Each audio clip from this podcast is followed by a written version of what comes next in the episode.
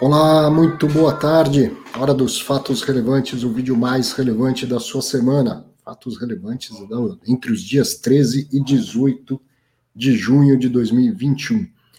Hoje estou fora de casa aqui, estou na casa de uns amigos em Ibiúna, já teve churrasco, já teve uma cervejinha, tem, tem, tem que tomar cuidado aqui para não sair soltando a língua, né? É, brincadeira. Mas mesmo assim, vamos fazer fatos relevantes. Pode ser que uma coisinha ou outra trave, a internet não é acaba, aquela coisa toda, mas a gente vai levar. E uma semana com poucos fatos relevantes, mas coisas interessantes para a gente discutir e participação dos gestores. Sabe aquele fato relevante do XPPR que já vi me marcarem aí nas redes sociais, vou esperar o Arthur traduzir e tal? Pois é, além da minha tradução, vai ter tecla SAP, porque o Pedro Carras, gestor da, XP Asset, se é, teve a, a, iniciativa de participar, vai vir aqui, vai, você vai assistir uma conversa até extensa com ele para entender uh, o, o, que estava ali no fato relevante, algumas outras informações que não estão até no fato relevante. Enfim, vai ter uma participação muito bacana do Pedro Carras para você entender melhor toda a operação e tudo que estava se passando pela cabeça do, do gestor. Então vamos dar início aqui aos nossos fatos relevantes. Ah, não posso deixar de falar dessa linda coruja aqui. Agora, agora a coisa ficou profissional, né? Olha que legal. Essa quem, quem fez foi a, a Renata Engel. Eu, eu, não sei exatamente como foi feito isso aqui. Parece uma coisa de, de colagem, de mosaico, assim. Ah, maravilhosa, maravilhosa. Quem me mandou foi o marido dela e eu agradeço muito, gostei muito. É bem provável que ela vai aparecer mais vezes aí, em mais semanas, durante os, os fatos relevantes. Parabéns pelo, pelo talento, pelo trabalho, viu, Renata? Muito legal mesmo. Adorei sua, sua coruja.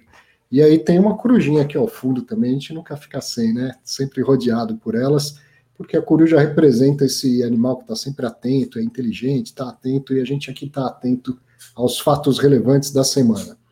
Vamos a eles, ó. Fatos relevantes com menos de 10 mil cotistas. Teve bastante, tem duas, duas páginas aqui desse, dessa tabela.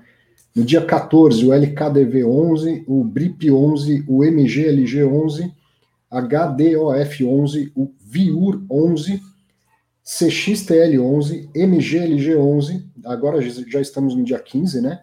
MINT 11, RBRL 11, VIUR de novo no dia 16, BLMO11 no dia 17, a RCT11, o HAAA, que é o Red AAA, né, no dia 17, e depois no dia 18, o ERCR11, o BLMG11, o RBRS11, novamente o VIUR11 no dia 18, o HSAF11 e o ARCT11. Esses os fundos com menos de 10 mil cotistas. E os fundos com mais de 10 mil cotistas, do que nós vamos falar hoje, então, nos fatos relevantes? Aqui, ó. Hoje, no Fatos Relevantes, tem o HSLG com reavaliação de, de ativos. Depois, tem o BTLG com uma nova emissão de cotas. O RBVA com a conclusão de venda de imóveis. O XPPR11, o XP Properties, com a repactuação de um contrato de aquisição o HGCR11 com a definição de data de corte para o direito de preferência, e o XPIN, o, o XP Industrial, com uma nova emissão de cotas. Além desses, então, antes de começar aqui com os fatos relevantes de mais de 10 mil cotistas, vai ter mais uma exceção essa semana. Deixa eu colocar aqui para rodar. Como você viu ali naquela tabela dos fundos com menos de 10 mil, o pessoal da 20 com o fundo novo, o 20 Renda Urbana, conseguiram a, anunciar ali três aquisições na semana. Pô, se fosse jogador de futebol, ia pedir música no Fantástico, né? Então, eu falei, mandei uma mensagem brincando com eles, eles falaram, ah, a gente estava brincando a mesma coisa aqui, e hoje de manhã conversei então com o pessoal da 20 para a gente ver essas três aquisições do novo fundo de renda urbana.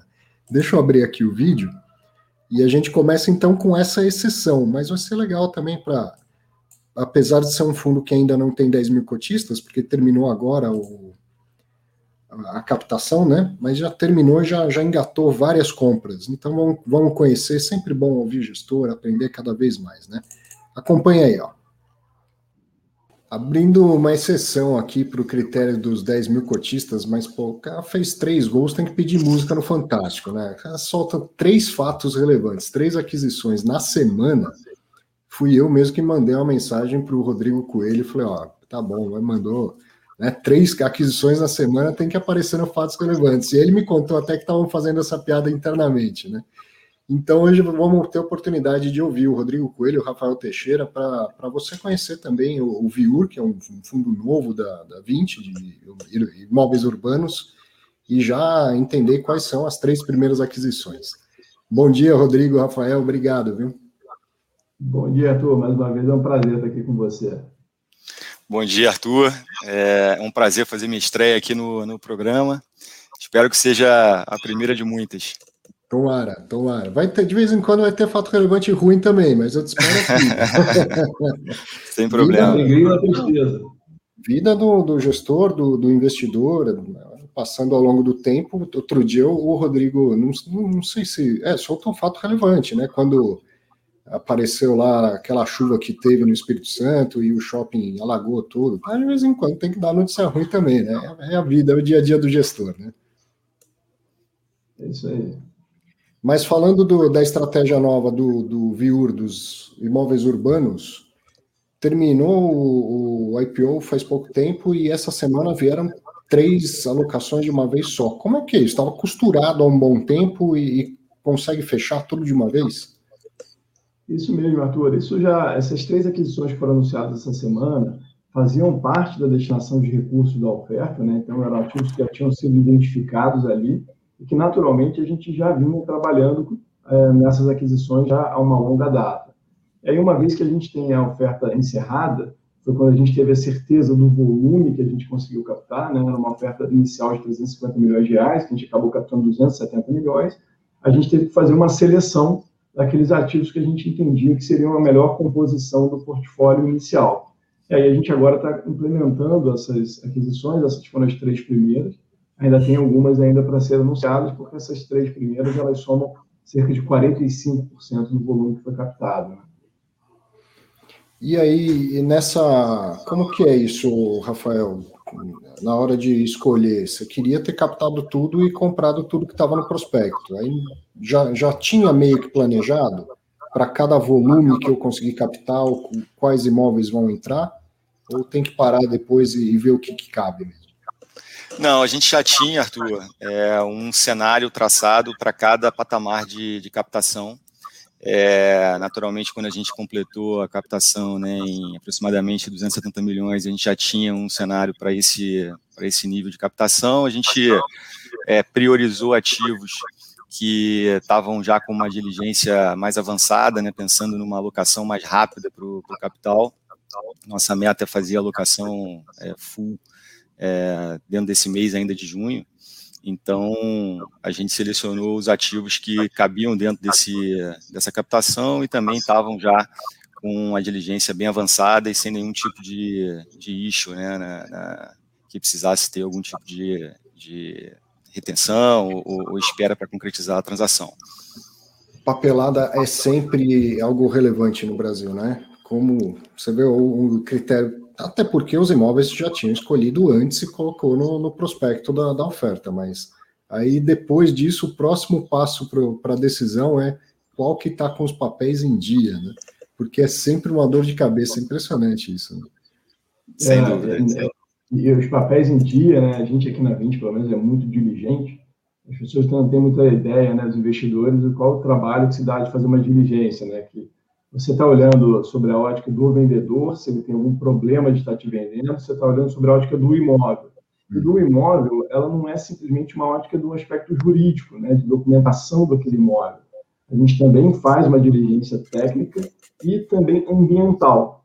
E na ambiental, é às vezes muita gente, é, muitas vezes surgem surpresas, né, que a gente nem podia imaginar. Quando você olha o histórico de um imóvel, às vezes surge coisas que há 20 anos atrás você tinha uma indústria, você tinha uma alguma coisa que pudesse ser potencial poluente, Na qualidade de proprietários de imóveis, né, fiduciários de imóveis, a gente tem que ter certeza que não tem nenhum tipo de risco ambiental também. Né?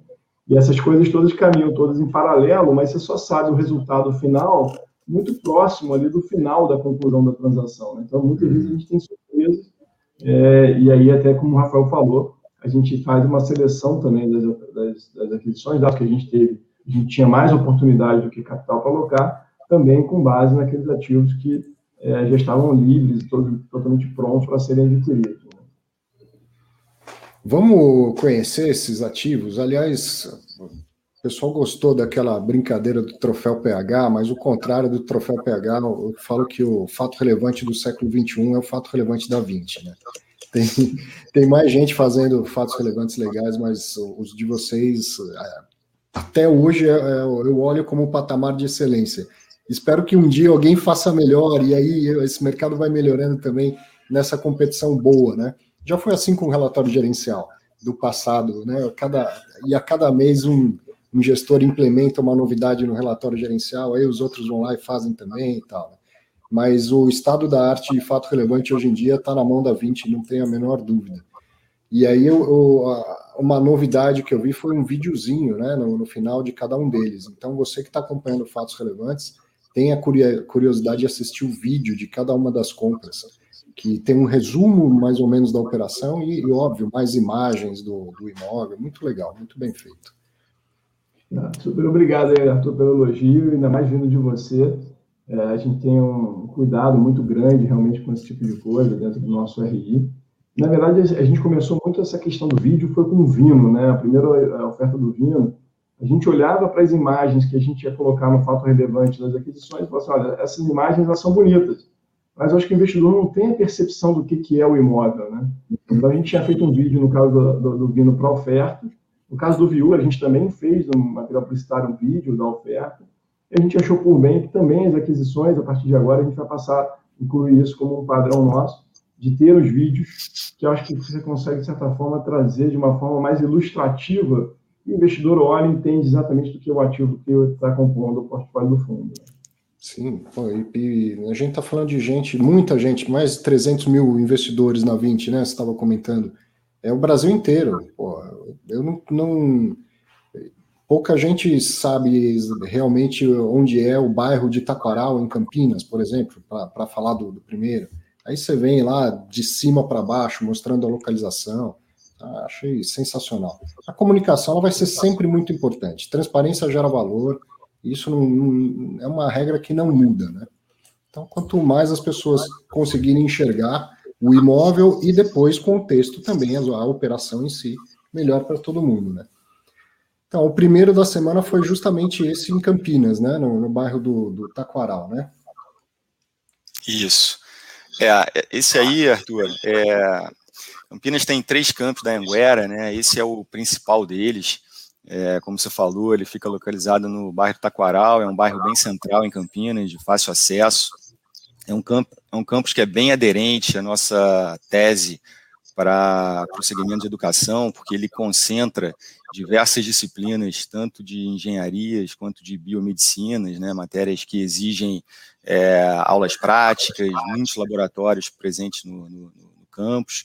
Então, isso dá uma proteção né, e, e, a certeza de que a gente vai ter sempre a necessidade aí de aulas práticas, né, com presença do, do, dos alunos. Esse campus também tem é, é, usado como polo de ensino à distância, né, e que também está dentro da nossa estratégia para a educação. Então, ele tem aí a Anguera, o Grupo Cogna, é, duplo a mais, né, pela FIT, então tem um bom rating, dá uma tranquilidade grande para a gente. É um contrato atípico, né, vai até é, início de 2025, então a gente ficou bem satisfeito com essa primeira aquisição, e, e é um imóvel que além de tudo, ele ainda tem uma flexibilidade, né, se necessário, para outros usos, que é sempre uma característica importante quando a gente seleciona imóveis para comprar para o viewer. É, essa, essa, imagem especificamente que está na tela, ela, ela, sugere isso, né? Se amanhã ou depois, daqui a alguns anos, você resolver que, ou a própria escola resolver que não quer mais ficar nesse endereço, quantas outras coisas poderiam ser desenvolvidas nesse endereço, né? Sendo que o terreno é grande, é um bairro bom, bem adensado, de Campinas tal. Quantas outras coisas poderiam ser nesse endereço, se não a escola? Né? Exato. É, um, é uma região bem central, como eu falei, é, um, um é muito fácil acesso né, para o imóvel, e ele poderia ser adaptado para uma operação de varejo, né, ou até mesmo de mercado, aí, sem, sem problema nenhum. Mas é um campus que a gente acredita que é estratégico para a Anguera, ele inclusive está sendo é, ampliado, está tendo reforma de salas e, e, algumas disciplinas dos outros campos que existem em Campinas estão migrando para esse campus. Então, a gente acredita que a Anguera vai, vai permanecer aí por, por muito tempo. Agora, vindo para São Paulo, esse era um imóvel que eu passava em frente muitas vezes. Chegamos na Vila Olímpia, né? Isso, Cardoso de Melo. É, esse imóvel a gente até brinca aqui internamente que ele é o, o gabarito para o que a gente busca para o segmento saúde, né? mais especificamente para o segmento de laboratórios. É, acho que é uma localização muito boa, é um imóvel que tem um alto padrão construtivo, equipamentos de ponta, e tem um locatário, né? O Grupo Alta é, pertence ao Grupo DASA e é AAA pela FIT também. Então, assim, é um imóvel que representa bem o que a gente está buscando para o segmento de saúde. E é... Ele fica anexo a um edifício corporativo, né, também de classe A. E, então, ele também ficamos bastante satisfeitos com esse, com esse primeiro imóvel para o segmento de saúde. É um contrato atípico também? Não, esse é um contrato típico. É, vai também até o final de finalzinho de 24, início de 25, mas é, é, um imóvel que também, assim como, como eu comentei, né, com relação ao, ao, anterior, é um imóvel que ele também teria uma flexibilidade grande para outros usos. Ele, inclusive, já foi, é, no passado, uma shoe stock, né, uma loja de sapatos, então ele já foi usado para o varejo, é, hoje está com alta, e apesar de a gente acreditar também que o alta vai permanecer, vai permanecer por bastante tempo, ele teria uma adaptação fácil para outros usos, se necessário. Nessa foto aí, se a gente ficar brincando de descobrir uh, os prédios que aparecem e o fundo imobiliário que pertence, tem vários. Assim, logo de a primeira imagem maior, esse aqui, não sei se chega meu mouse aqui, isso aqui é do, do KNRI, né? É, eu trabalhava aí muito perto no, no prédio do FLMA 11, essa é uma região em que dá para fazer passeio turístico de fundo imobiliário qualquer dia, sabe? Você vai mostrando, esse prédio de tal fundo, esse tal fundo. E agora tem mais esse anexo aí ao, ao no fundo da 20 no Viur. E a terceira é, aquisição, é, achei super interessante. Naquele imóvel, Arthur, está comentando aqui um parênteses, é, o imóvel tem, para São Paulo, ele tem 143 vagas, né, associados a esse anexo, né? Então, uma operação como essa da alta, isso tem um valor estratégico para o cliente que chega, né, quer usar o estacionamento, é muito, muito relevante. Né? Essa adaptação que dá para fazer para outros usos, até mesmo para mercados ou varejo também, é, claramente essa, essas características todas elas são bastante interessantes para o imóvel. É, né? Pode falar, Rafael. Não, não. Já ia começar a falar do próximo. É, esse, esse é aquele exemplo típico que você falou, Rodrigo, de que a, a foto não mostra o que o vídeo é capaz de mostrar, né?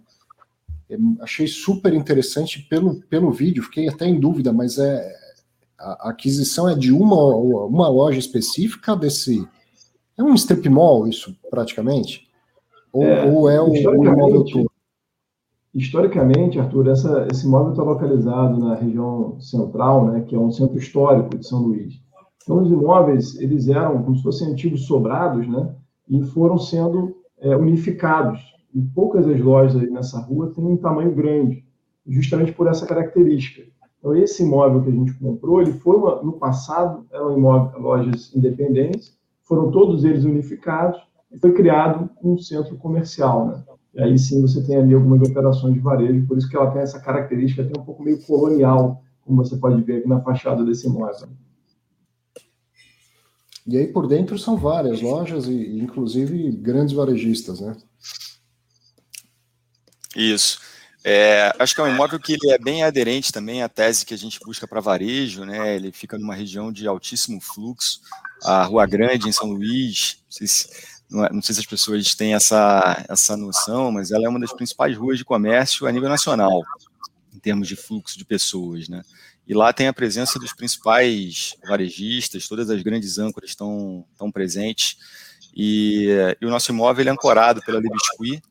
É, a Libisqui hoje ela, ela paga o aluguel né, referente a, a, a todo o imóvel, que tem em torno de 7.500 metros quadrados, e ela subloca parte do imóvel é, e dentro dessas sublocações tem Casas Bahia, tem Cacau Show, entre outras operações menores de varejo.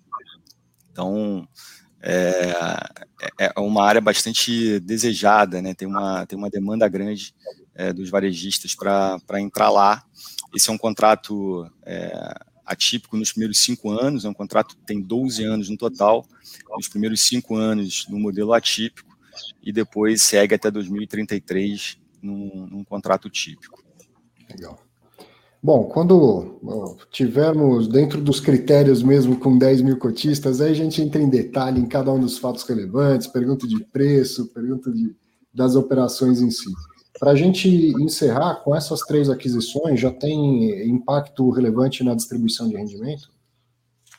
Sim, sim Arthur, a média das nossas aquisições foi um cap rate médio 9,1%, em duas das três dessas aquisições, a gente conseguiu negociar de forma que o aluguel desse mês ainda a gente é, conseguiu receber para o fundo, então já incluindo aqui dentro do, do resultado caixa é, do fundo nesse mês. É, ainda, claro, a gente não quis fazer nenhum tipo de anúncio referente ao resultado do rendimento desse mês, porque a gente ainda tem o capital para ser alocado. Uhum. Como disse o Rafael, a gente espera que seja no curto prazo, com, com boas chances ainda de ser é, dentro desse mês como a gente tem de hábito em fazer nossas aquisições, nossa oferta, assim, quando a gente acaba a alocação de capital, aí sim a gente dá o, o, o guidance né, do que, que seria ali o rendimento esperado para os próximos meses, e a gente vai poder falar em mais detalhes ali quando a gente concluir a última aquisição. Legal. Bom, obrigado pela participação, estreia do fundo aqui no Fatos Relevantes, com, com, com uma exceção à, à regra mais merecida, pelas três aquisições na semana. Parabéns, Rafael. Parabéns, Rodrigo. Sucesso para vocês com, com o novo fundo. Obrigado, Arthur. Obrigado pela oportunidade de a gente mostrar um pouquinho do, desse início do Viur aqui para vocês. Obrigado, Arthur. Um abraço.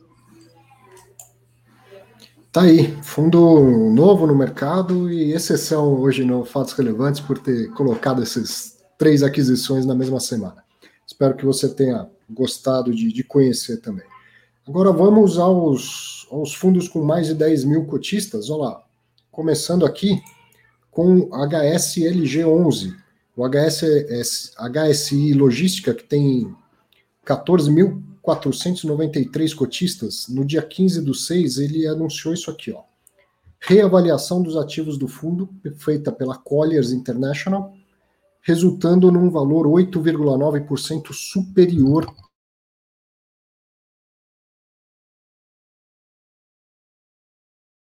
probleminha com o áudio aqui.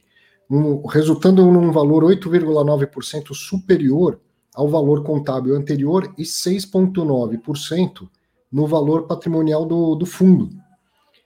E aí o novo PL passa a ser de 1 bi 425, ele aumentou em 92 milhões 762 mil e, e isso equivale a 112,63 por cota.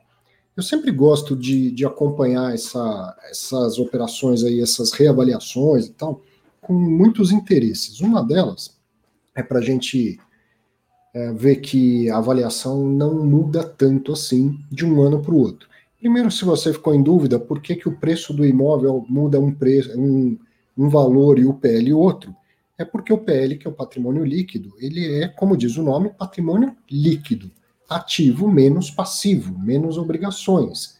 Então o patrimônio todo é 100, mas o fundo tem lá 5 de obrigações, é, taxa de administração a pagar, o rendimento a distribuir, coisa assim. Então o PL é 95, né? O patrimônio líquido é 95. Então é, aí você já percebe aqui, ó, um aumento de 8,9% nos imóveis do fundo leva a um aumento de 6,9% no valor patrimonial. Porque além disso que eu expliquei, o, o patrimônio líquido, no, o patrimônio do fundo não é composto apenas dos imóveis. Sempre vai ter algum dinheiro, né? Um caixa, um equivalente de caixa e tal. Então, a maior parte é imóvel, subiu 8,9, mas o patrimônio líquido sobe 6,9. E aí, é, eu falo bastante daquela questão do preço sobre o valor patrimonial, que não é, óbvio, um dogma, não é isso que, que te leva a tomar a decisão de investimento, mas eu sou favorável a olhar para esse índice e tomar cuidado para não pagar muito acima do valor patrimonial. E aí você percebe um aumento de 8,9. Eu, por, por experiência, por né, né, sem nenhum tipo de fundamento em estudos, pesquisa ou coisa assim, por experiência eu falo que considero 10 a mais, 0,10 né, a mais ou 0,10 abaixo de 1, normal. Então, se o fundo está negociado a 1,10 do patrimonial, 0,90 do patrimonial, eu considero como se fosse 1. Eu dou isso como uma margem de, de erro. E aí, nesse mercado superaquecido da, da, da logística, do ramo da logística, vem uma reavaliação e os imóveis sobem 9%. Então, cuidado quando você vai pagar lá 20% acima do patrimonial, 30% acima do patrimonial, você está pagando num, num, valor, a meu ver, otimista demais, né? Tanto que vem uma, uma reavaliação e muito raro acontece, mas é muito raro você ver mudar de um ano para o outro 20, 30% do valor dos ativos de um fundo, tá? Então, é, por que que acontece isso agora com HSLG? Porque tem fundos que fecham o seu ano fiscal no meio do ano. O ano tem que ter 12 meses. Em que mês vai começar, em que mês vai terminar, tanto faz. E tem fundos que fecham no meio do ano. Provavelmente fundo, um fundo pensado mais para o investidor estrangeiro, coisa assim, não sei, porque lá fora é mais comum fazer isso nos meses do. No, fechar no semestre, né, no meio do ano, do que no final. Talvez seja por isso, mas o KNRI também faz isso. Então eles fizeram a reavaliação agora, em, em junho, e já, já divulgaram. Depois, se você tiver curiosidade, se você quiser saber quanto cada imóvel valorizou, porque, tá, claro, deve ter um galpão que subiu 20%, deve ter. Pode ter um galpão que desvalorizou, até pode ter e tal. É, depois, no, no, relatório anual, sai estipulado lá o, o, que aconteceu com cada um dos imóveis. E aí, que aqui a gente está tendo a média, né? O que aconteceu com o patrimônio como um todo. Mas se você quiser saber imóvel por imóvel, no relatório anual você encontra depois essa informação. Muito bem, mais fatos relevantes da semana.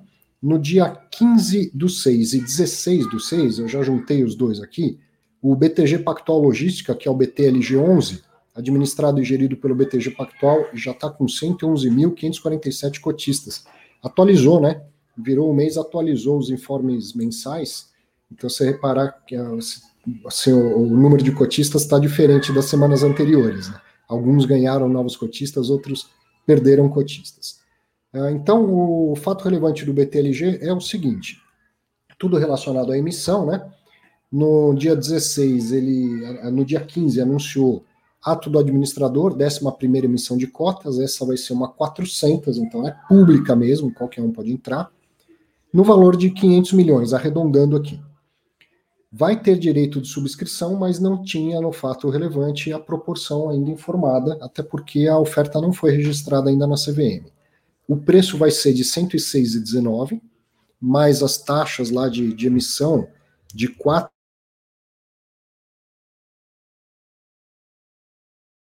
a taxa de R$ 4,11, o que dá 3,87%, no total, então, R$ 110,30, que vai ser o preço da, de emissão das novas cotas, para quem exerceu seus direitos de preferência ou para quem comprar em bolsa. É para quem em bolsa não, né, mas para quem reservar na sua corretora, já que é uma 400 é aberto para todo mundo, né? E essa oferta ainda não foi registrada na CVM. E depois, no dia 16, saiu um novo fato relevante dizendo que a data de corte para o exercício do direito de preferência vai ser a da divulgação do anúncio de início da oferta e não a da publicação do fato relevante comunicando a oferta, como estava dito antes. Então, aqui, um, um meio embrólio, no, no do dia 15, que anunciou ali a oferta, dizia que a, a data de corte, e não é para o exercício, o pessoal errou aí, está escrito errado, não é para o exercício.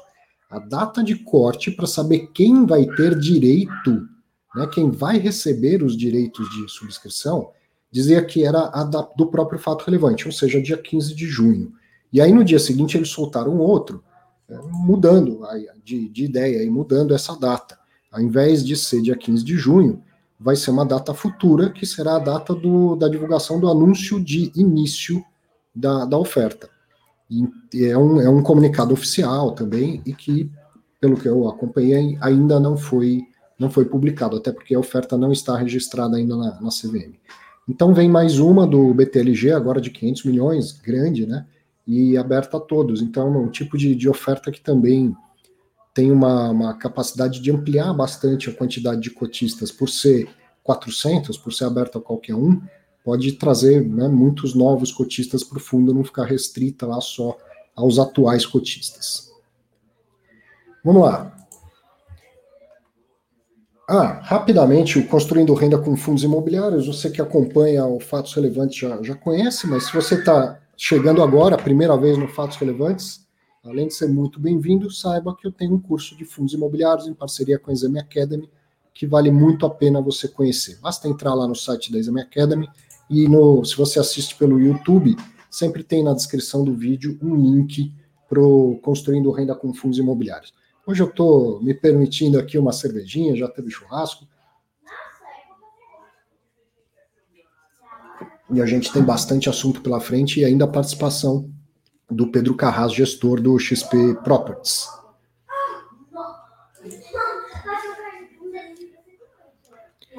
Vamos lá. No dia 16 e 17 também juntei dois fatos relevantes aqui do Rio Bravo Renda Varejo, que saíram em seguida, o RBVA 11 administrado e gerido pela Rio Bravo, o fundo tem 40.696 cotistas.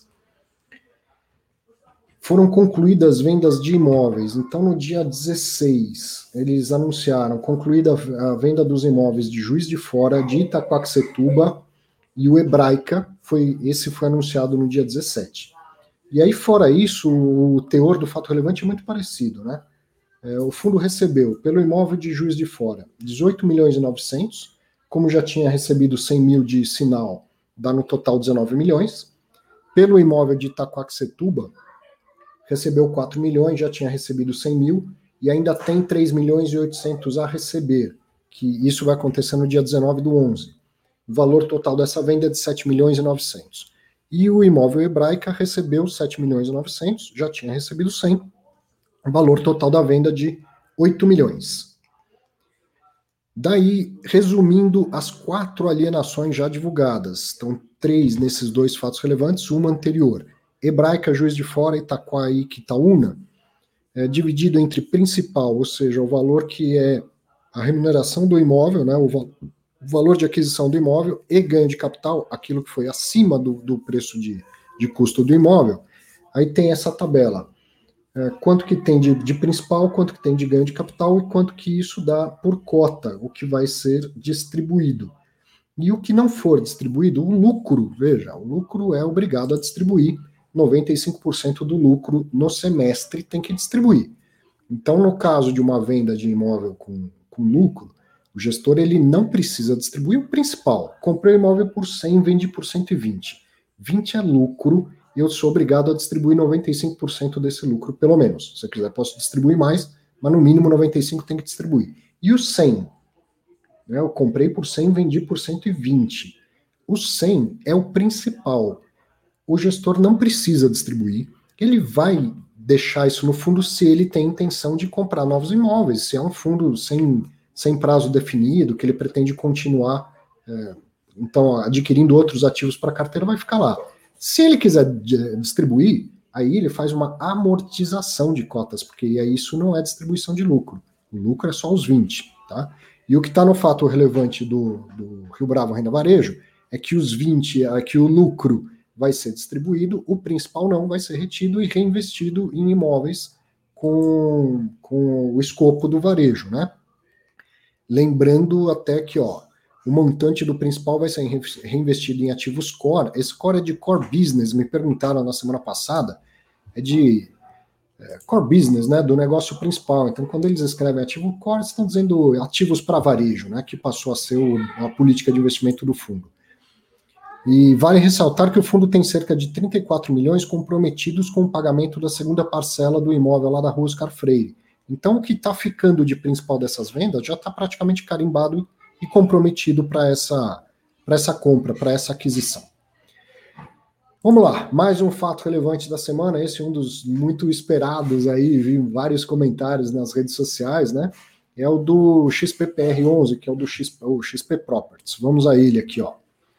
No dia 17 de junho, o XP Properties, que é administrado pela Vortex e gerido pela XP, tem 40.876 cotistas. Saiu um fato relevante daqueles que foi difícil de, de, de desenrolar aqui. Mas vamos lá, né? Estamos aqui para isso.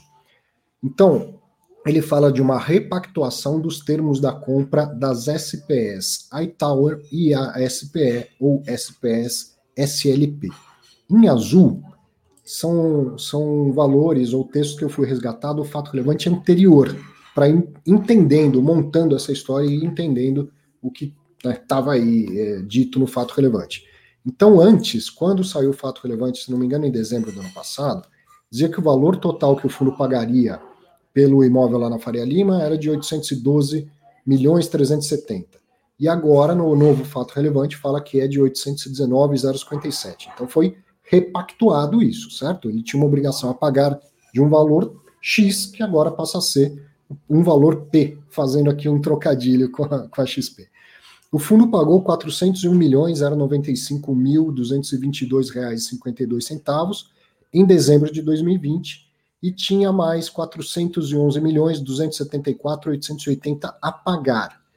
O novo valor do saldo a pagar vai ser de 417 milhões 974 mil. Então veja que majorou esse valor, né?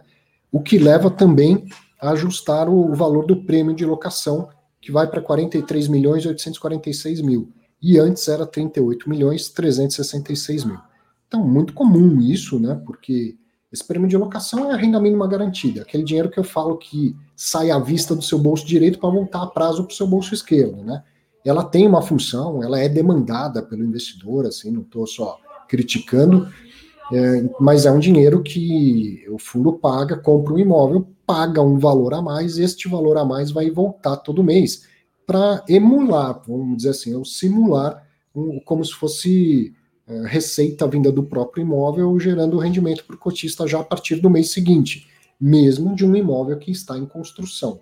Então, ela, quando é feita essa engenharia financeira, como eu falo, o importante é que o, o gestor coloque lá uma renda mínima garantida que seja compatível com o que ele espera que o próprio imóvel vai ser capaz de gerar. Porque perceba que dá para colocar de renda mínima garantida quando quiser, tá certo? É, é seu dinheiro, é dinheiro que sai de um, de um bolso e volta para o outro. Então quer fazer o, a renda mínima garantida de dois reais por mês? Faz. Ué, você paga dois reais na vista, e, é, paga, sei lá, 20 reais à vista e volta 10 de dois para você. Então o importante é que ele encaixe essa renda mínima garantida de, um, de uma forma que não fique é, descasado com o que ele espera que seja quando o imóvel estiver alugado, né, pronto e alugado. E aí, se ele aumentou o que ele vai pagar pelo imóvel, ainda que nominalmente, porque na conversa com o Carras você vai ver ele explicando que não aumentou, até diminuiu, se ele aumentou o que ele vai pagar pelo imóvel, então ele aumenta também o que vai voltar de renda mínima garantida para deixar a operação encaixada como tinha sido planejado, ok? Seguindo aqui com o fato relevante. O fundo pagou, então, no dia 17 de junho, uma parcela intermediária de 163 milhões 767 mil, arredondando, sendo que 160 milhões foram levantados mediante a cessão de recebíveis dos contratos de locação do Evolution Corporate, o e-Tower, para emissão de um CRI. O valor da emissão vai ser corrigido por IPCA mais 5,8, o vencimento do CRI é em 15 anos, e tem uma carência de três anos, de 36 meses para amortização em ju e juros. Então, o que a gente está vendo aqui? O gestor precisa do dinheiro para liquidar a operação, ele pode fazer uma emissão de cotas, ou ele pode tentar levantar recursos com alavancagem, com, com é, no caso do, do, fundo imobiliário, com a emissão de CRI, porque ele não pode tomar dinheiro emprestado. Então você vai ver que com essa operação e o próximo CRI que aparece no fato relevante, ele conseguiu levantar 310 milhões sem fazer uma nova emissão de cotas, certo? Então, o primeiro CRI é esse, e tem uma, uma carência grande de três anos, 15 anos até o vencimento, três anos de carência, e ele é remunerado IPCA mais 5,8. O segundo CRI, outros 150 milhões foram levantados mediante a emissão de um outro CRI, que tem como lastro debêntures emitidas pela REC 2017. REC 2017 é SPE, está em azul, fui eu que escrevi, tá? SPE, ainda escrevi errado, não é SPA. Dona das ações da RFL, que tem parte do e-Tower. Então, uma das grandes dificuldades que todo mundo teve de entender esse fato relevante é que a primeira página fica contando, olha, o fundo comprou Zé, que é sócio do João, que tem parte do imóvel da Maria e tal, que não, não precisava de tudo isso. Primeira página do fato relevante toda é praticamente desnecessária. Bastaria fazer, por exemplo, um, um organograma. O fundo tem esse, que detém esse, que detém aquele, que detém o imóvel, estava tudo resolvido. Né? Mas então o, o segundo CRI é, vem é um o chamado CRIBenture, né? Ele tem lastro numa debenture que foi emitida pela empresa REC 2017, que é uma sociedade anônima, pode emitir debenture. Então ela emite a debenture e a debenture vai para dentro de um CRI e o mercado toma o, o CRI. O valor, 150 milhões levantaram assim, o valor da emissão é corrigido por IPCA mais 5,5, tem vencimento em 5 anos e também carência de 36 meses, tanto para amortização quanto para juros. Então, nos primeiros três anos, o fundo não desembolsa nada em relação a isso. O valor obtido pela emissão da debenture e liquidação do CRI-REC 2017 acarretará um, um, ajuste negativo do respectivo preço, restando saldo de 96 milhões 754 mil. Tem mais, muita coisa aqui ainda nesse, nesse fato relevante. O prêmio de locação, então, passa a ser de 43 milhões 846, vai ser pago em 16 parcelas mensais, começando em 10 de julho de 2021, o que deve representar um rendimento de 0,3746 por cota ao mês. O novo prêmio de locação é 20 centavos por cota maior do que o anteriormente acordado. E o saldo devedor de 417 milhões 961 mil vai ser pago da seguinte forma. Então aqui que tem um monte de, de formas diferentes de pagamento. E eu ainda perguntei para o Carrasco por que, já já a gente vai assistir esse vídeo. Então, primeiro, ele paga 7 milhões 242 mil em 12 parcelas, sendo que a primeira começa um ano após o fechamento do, do acordo, né, do SPA, agora sim, SPA é um Special Purpose Agreement, um, um acordo de uma SPE, né, um contrato que se assina. Então, um ano depois de, de fechar, de assinar tudo, tem, ele paga 12 parcelas de 7 milhões 242 mil. Depois ele paga 209 milhões 512 mil numa parcela única no fechamento do SPA FLP, corrigido monetariamente, ajustado conforme lá os SPAs.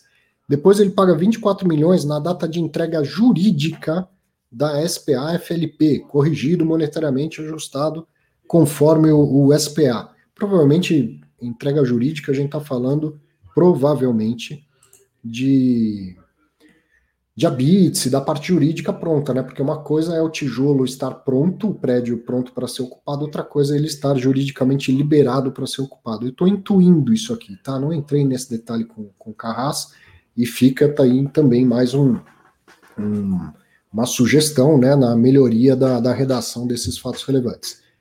O que é uma entrega jurídica, né?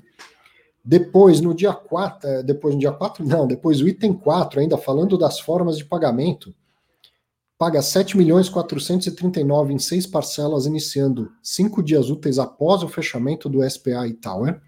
Depois ele paga 121 milhões 159 mil cinco dias úteis após a assinatura do primeiro aditamento, que é a parcela intermediária, que a gente está falando desse fato relevante especificamente, e 42 milhões 608 mil sete dias úteis após a assinatura do primeiro aditamento.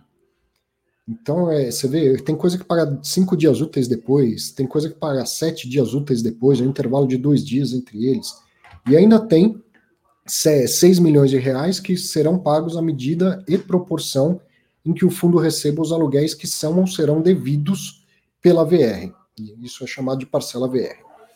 O saldo do preço após todos os pagamentos já corrigidos, então, com que levantou com CRI e tudo mais, é de 96 milhões 754 a pagar. Bom, esse foi o fato relevante, que já foi um, um quebra-cabeça para montar. Não foi nada fácil entender esse fato relevante. Mas, felizmente, o, o Pedro Carras conversou com, comigo ontem à noite, e aí vai ser muito melhor a gente entender isso com a participação do gestor, né? Então, deixa eu colocar aqui o, o vídeo, enquanto isso você acompanha.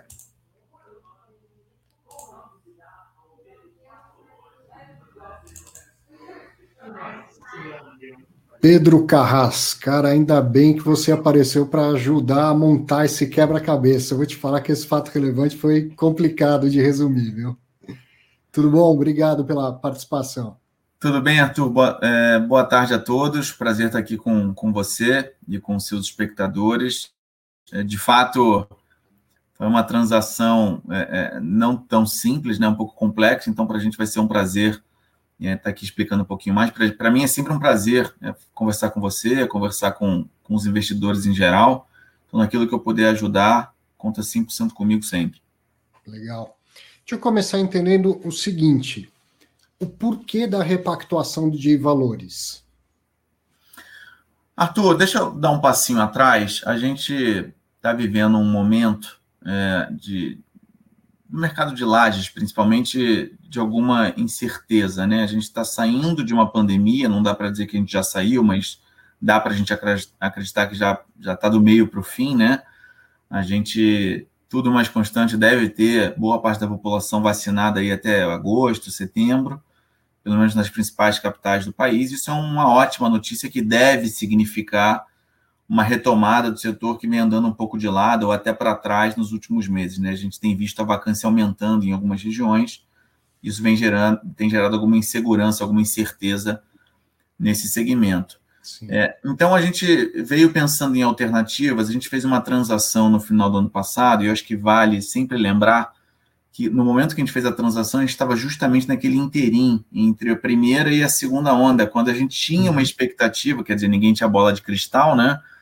Os impactos da primeira onda, apesar de ter sido uma onda relativamente longa do ponto de vista de, de duração, foram impactos limitados na economia, né? A gente tinha uma tendência de recuperação econômica relativamente rápida ao final da primeira onda, a gente viu alguns indicadores é, sem uma deterioração grande, foram, foram, foram demonstrações de recuperação relativamente rápida, e aí veio a segunda onda, e aí sim serviu para trazer mais insegurança, mais incerteza e, um, e uma preocupação ainda maior no mercado. Então, a gente fez uma transação no momento não vou chamar de bom, porque a gente vem de uma pandemia, né, não dá para chamar de bom, mas no momento de uma perspectiva positiva, e foi surpreendido ali final de dezembro, início de janeiro, em alguns casos mais para o final de janeiro, com uma segunda onda que trouxe uma situação ainda mais delicada, não só para o país, mas para o mundo, mas principalmente nosso país, que tem uma economia, digamos, mais frágil, né,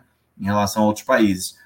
É, e isso nos colocou numa situação delicada, ainda mais delicada do que, que a gente tinha, porque não bastasse é, a situação é, é de alguma incerteza na ótica do segmento e do fundo, por conta do contexto pandemia, a gente tinha e, e segue tendo ainda um saldo a pagar referente à compra do uhum. ativo. Né? A gente fez uma transação envolvendo dois ativos, um deles a gente pagou integralmente, o outro não Restava ainda, conforme descrito no fato relevante em números exatos, um saldo aí de aproximadamente 400 milhões de reais para ser pago.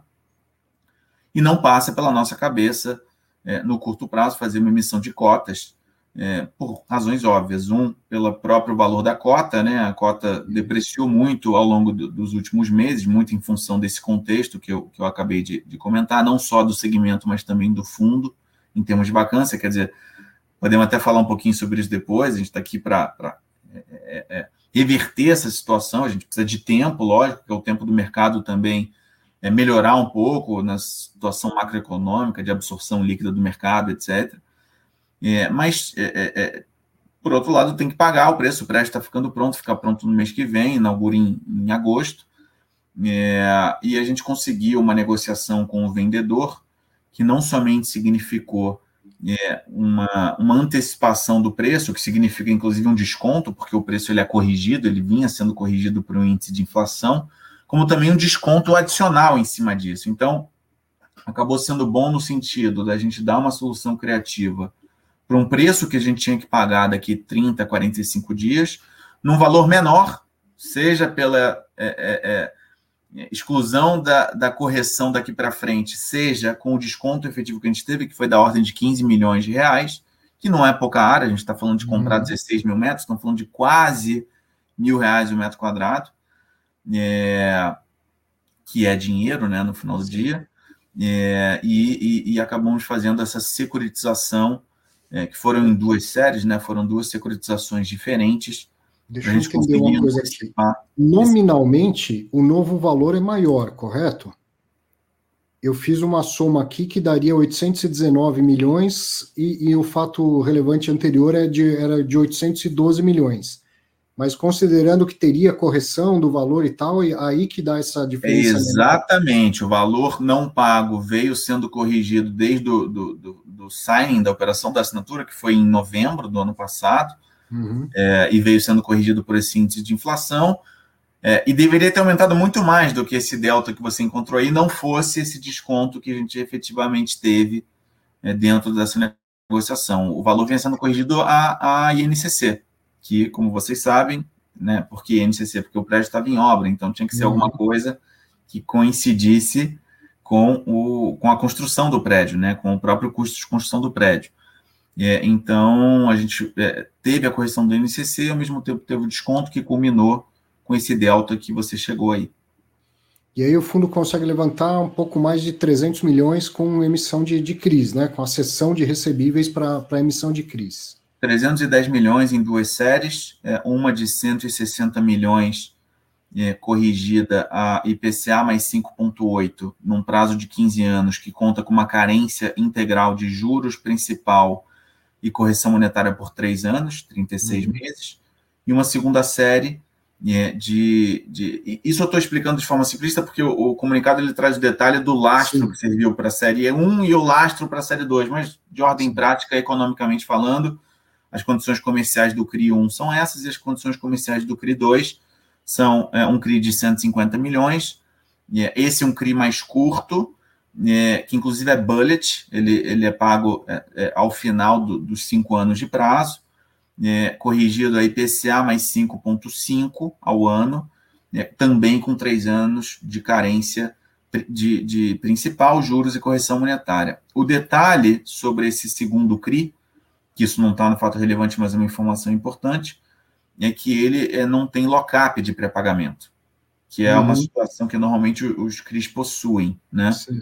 Então, a, a ideia aqui é que esse segundo CRI seja visto quase que como um empréstimo ponte, para que a gente pudesse pagar o preço numa situação de mercado é, é, pouco favorável né, para o segmento de lajes, e tão logo o setor demonstre um cenário mais favorável, e a gente imagina que isso vai acontecer ao longo de 2022, a gente possa aí sim pré-pagar é, é, esse CRI, portanto, ficando apenas é, com o CRI de 160 milhões, Sim. conforme descrito no fato relevante. E esses três anos de carência é importante justamente por essa expectativa de que o ativo vai estar pronto, locado, gerando receita, e, e aí não tem descasamento entre o que tem que pagar e o que se espera receber. Exatamente. O ativo vai estar pronto locado muito antes disso, tá, Arthur? Eu vou, eu, Arthur, eu vou trazer um pouco de informação aqui dentro do que eu posso dizer. É, o ativo ficar pronto agora nos próximos 45 dias. Eu tive lá essa semana, o prédio está lindo. Para quem tem o hábito de passar na Faria Lima, recomendo é, é, prestar atenção do lado direito, ali no Lago da Batata, é um prédio muito imponente, é fácil de, de observar. Eu tive lá, a obra está nos finalmente, é, questão de acabamento e instalações a, estrutura em si está pronta, né? Eu tive lá no último andar, no 22 segundo, que é como se fosse o vigésimo, né? Tirando uhum. as garagens e, e, e, o lobby, né? O lobby ocupa três andares, é um pé direito muito imponente. Então eu tive lá no último andar, é realmente uma vista legal, você consegue ver São Paulo quase inteira. É, então o prédio fica pronto daqui uns 45 dias. É, e o ritmo de locação lá está indo muito bem. A gente ainda não anunciou nada porque tem alguns contratos em fase final de negociação, de discussão, um processo longo, uma minuta complexa de discussão, mas é muito provável que a gente anuncie algumas locações é, ainda dentro do mês de junho, ou no mais tardar no iníciozinho do mês de julho. É, então, eu não tenho grandes preocupações quanto à locação integral desse prédio nos próximos meses. Felizmente, a Faria Lima ainda é dentro do contexto de office no Brasil e em São Paulo, um, um, um oásis, né? Então a gente ainda tem uma demanda muito grande, até em função do, de uma vacância abaixo de uma oferta bem reduzida. É, a gente não tem novas entregas no curto prazo além do nosso prédio, então a gente imagina ter o prédio 100% locado é, em poucos meses. E tem a renda mínima lá, o prêmio de locação, que até teve uma alteração também, foi majorado com, com essa reorganização, né? Exato. O que acontece é o seguinte: quando a gente fez a primeira transação, na verdade, não é que fez a primeira transação, fez a transação, a gente pagou um sinal, uhum. um sinal é, parrudo, mas um sinal de, de aproximadamente 150 milhões, um pouquinho mais, 156, se eu não estou enganado, e vinha recebendo um prêmio de locação até o mês de junho proporcional ao montante que eu paguei vis-à-vis -vis o montante da operação como um todo. Certo. Como agora eu paguei mais um belo de um pedaço, ao invés de eu receber esse prêmio de locação que eu vinha recebendo, a gente vai receber um prêmio de locação quase duas vezes e meia maior, hum. é, que é o que justamente está descrito no fato relevante, né? Dá um incremento de quase 50, um incremento não, dá um total de de pouco mais de 40 centavos por cota, mas o incremental é 20, né? Que é o delta entre o que eu vinha recebendo de prêmio e o que eu vou passar a receber de prêmio. E aí um detalhe, como a gente acabou antecipando o pagamento dessa parcela que estava prevista para acontecer em agosto, a gente também estendeu o prêmio de locação, que até então era de 12 meses a partir da entrega, para 16 meses a partir de agora, justamente para não ter descasamento, né? Então, a gente vai receber esse prêmio em 16 parcelas a partir é, de agosto de, 2000, de, de julho de 2021. É, e, portanto, na nossa visão, tempo mais do que o suficiente para a gente ter o prédio 100% locado e gerando aluguel é para substituir esse prêmio quando o prêmio acabar. Ó, eu pus na tela aqui, uh, no fato relevante está 37 centavos por cota.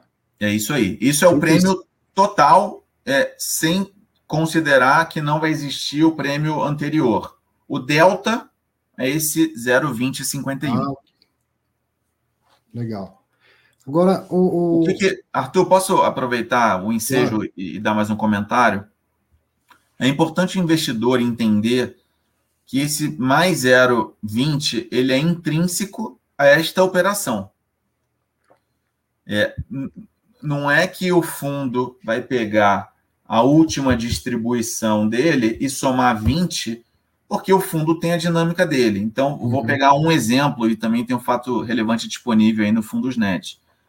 É, alguns meses atrás, a gente teve uma renegociação com a Cielo que envolveu né, redução é, de, de, de, parte da área que eles ocupavam e uma renegociação dos aluguéis que, ele, que, eles pagam na área que eles permaneceram. Muito em função da dinâmica de mercado, home office, modelo híbrido, etc. Uhum.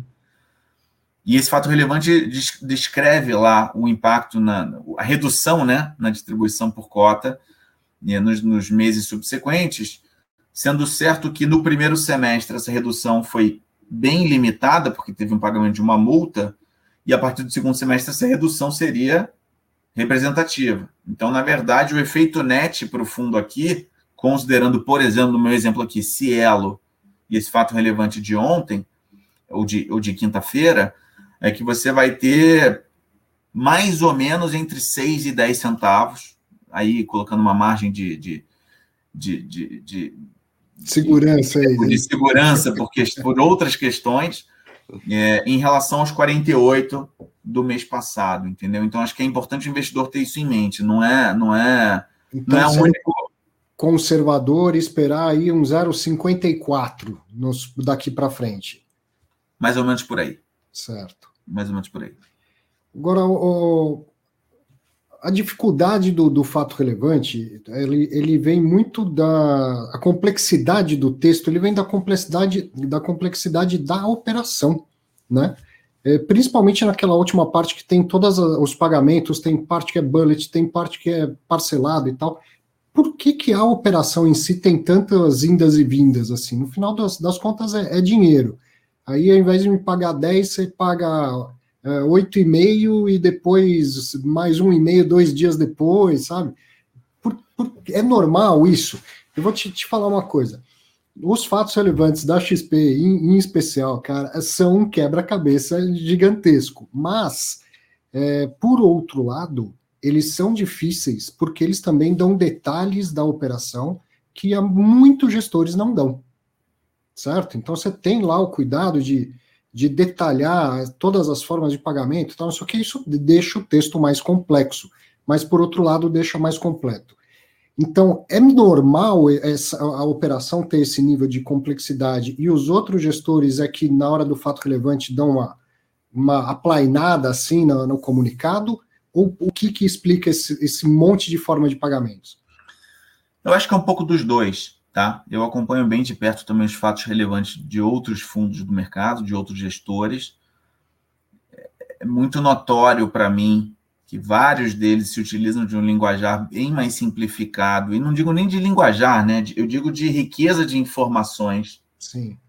Que aí eu acho que vai muito do juízo de valor de cada um, de querer dar mais ou menos informações para o investidor. Eu não digo que está certo ou errado, acho que é uma questão aqui de, de juízo de valor mesmo. Sim, sim. É, porque assim a, a legislação, a regula, regula, regulamentação existe para você dar visibilidade, dar transparência. Agora, se você vai dar mais ou menos detalhes, acho que vai da, do que cada um quer dar de detalhamento. Então, acho que é isso é uma questão que a gente procura sempre pecar pelo excesso, é, por mais complexo que possa parecer o texto. Graças a Deus, o teu, o teu é, é, é, é programa aqui, Fatos Relevantes, nos ajuda a, de alguma forma, a esclarecer quando necessário. É, mas também tem uma questão que é a seguinte, Arthur, não é que toda operação tem esse nível de complexidade. A gente, uhum. algumas semanas atrás, anunciou uma escritura de compra e venda por simples com pagamento é, à vista, ponto. ponto. Resolvido. Resolvido. É um fato relevante de três linhas. É. é.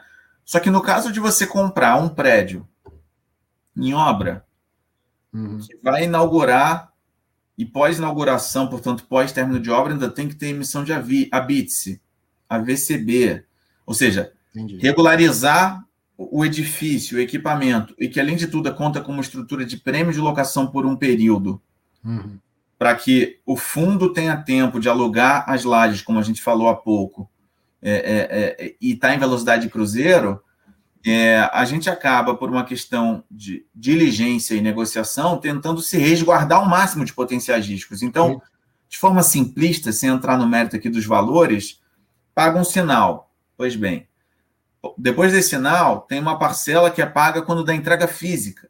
Uhum. Depois dessa entrega na parcela física, tem, um, tem uma outra parcela que é a parcela jurídica, que é o que a gente chama de ter a regularização do prédio, a BITS, a VCB, tudo aquilo que é importante para o prédio operar. Uhum. Ah, tem o prêmio, mas veja, se o prêmio é, é, é, faz parte da operação, é, eu só vou liberando dinheiro do preço para ele quando ele vai me pagando o prêmio, para não ficar no risco de crédito dele. Sei lá, se o vendedor não vai me pagar, é, whatever. Acho que, sem querer entrar no mérito aqui do risco de crédito dele, é mais uma, uma proteção que a gente assume para a gente não correr risco de crédito na operação, porque no final do dia é como se ele fosse meu inquilino por um período. Uhum. Concorda? Uhum. Então a gente se resguarda de modo que eu só vou liberando o preço à medida que ele vai me pagando aluguel. É mais uma garantia extra. Perfeito. Então não é para ser complexo assim. Eu acho que cada operação é uma operação. Essa especialmente é uma operação complexa que acabou ficando mais complexa com a securitização. Sim. É, mas não deveria ser, ser praxe, né? Eu diria que as operações que estão em obras, envolvem obras, tendem a ter um nível de complexidade maior do que as operações já maduras performadas. Essa, esse é o fato. Entendi.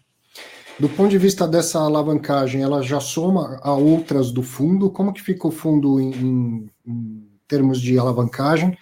E você ainda acho que não tem como divulgar quem são os, os contratos que, que uh, geram lastro aí, mas são contratos atípicos, a, a, a estrutura do CRI é, é redonda ou ela, ela tem um risco de crédito maior? Não, não. A estrutura do CRI é super redonda, até porque é, a estrutura do CRI não tem que funcionar só para o cedente, tem que funcionar para o tomador, né? Exato, principalmente para ele. Principalmente para o tomador. Obviamente, a gente não tem aqui autorização para falar é, do tomador, é, mas, obviamente, a estrutura está super redonda, é um CRI quase convencional. Na verdade, a estrutura dos dois CRIs, Arthur, advém exatamente dos dois lastros diferentes que existem. Um deles é um lastro em contrato de locação, e o outro deles é um contrato, é um, é um lastro em, em debenture, um Sim. lastro em debenture de capex. Então, tudo que o vendedor do ativo gastou em capex na operação serviu de lastro para um dos CRIs, que é um lastro super convencional, uhum. e o outro é baseado num lastro em contratos de locação, são contratos típicos, mas que tem um, um, um over colateral, né, que tem um, um colchão de aluguel é, no prazo do CRI descontado a valor presente pela taxa do CRI, mais do que suficiente para servir de lastro para operação. Então, é, por mais complexo que possa parecer no fato relevante, os CRIs são CRIs convencionais é, é, e que, obviamente, têm estrutura absolutamente tradicionais aí no mercado. Uhum. E aí fica dado o imóvel em garantia e, eventualmente, uma parte da receita do, de outros ativos, do outros contratos do fundo, Isso. falha de pagamento. Exato. Num CRI é super tradicional e natural você ter como garantias o que a gente chama de AF, que é a alienação fiduciária do imóvel, e a CF, que é a cessão fiduciária dos recebíveis.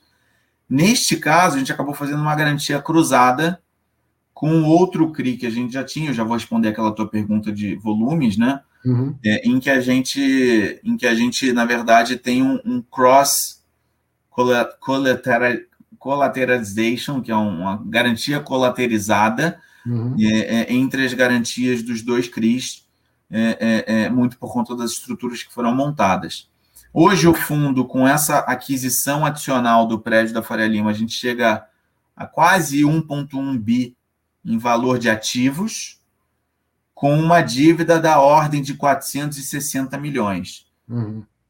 Ponto e vírgula. É importante mencionar que desses 460 milhões, mais ou menos 150 deles têm uma garantia, tem, desculpa, tem uma carência integral por mais um ano e quatro meses, um ano e cinco meses, e os outros 310 milhões têm uma, garantia, tem um, tem uma carência por mais 36 meses, que são esses dois que foram anunciados ontem, né, na, na quinta-feira. É, e é importante também dizer que desses 310 desse fato relevante, 150 não tem lock-up. Então, o mais provável é que dentro desse, desses próximos 36 meses, esses 150 milhões sejam quitados e a gente tem um fundo de 1,1, 1,2 bi de ativo para é, é, um pouco mais de 300, 310 milhões de, de dívida.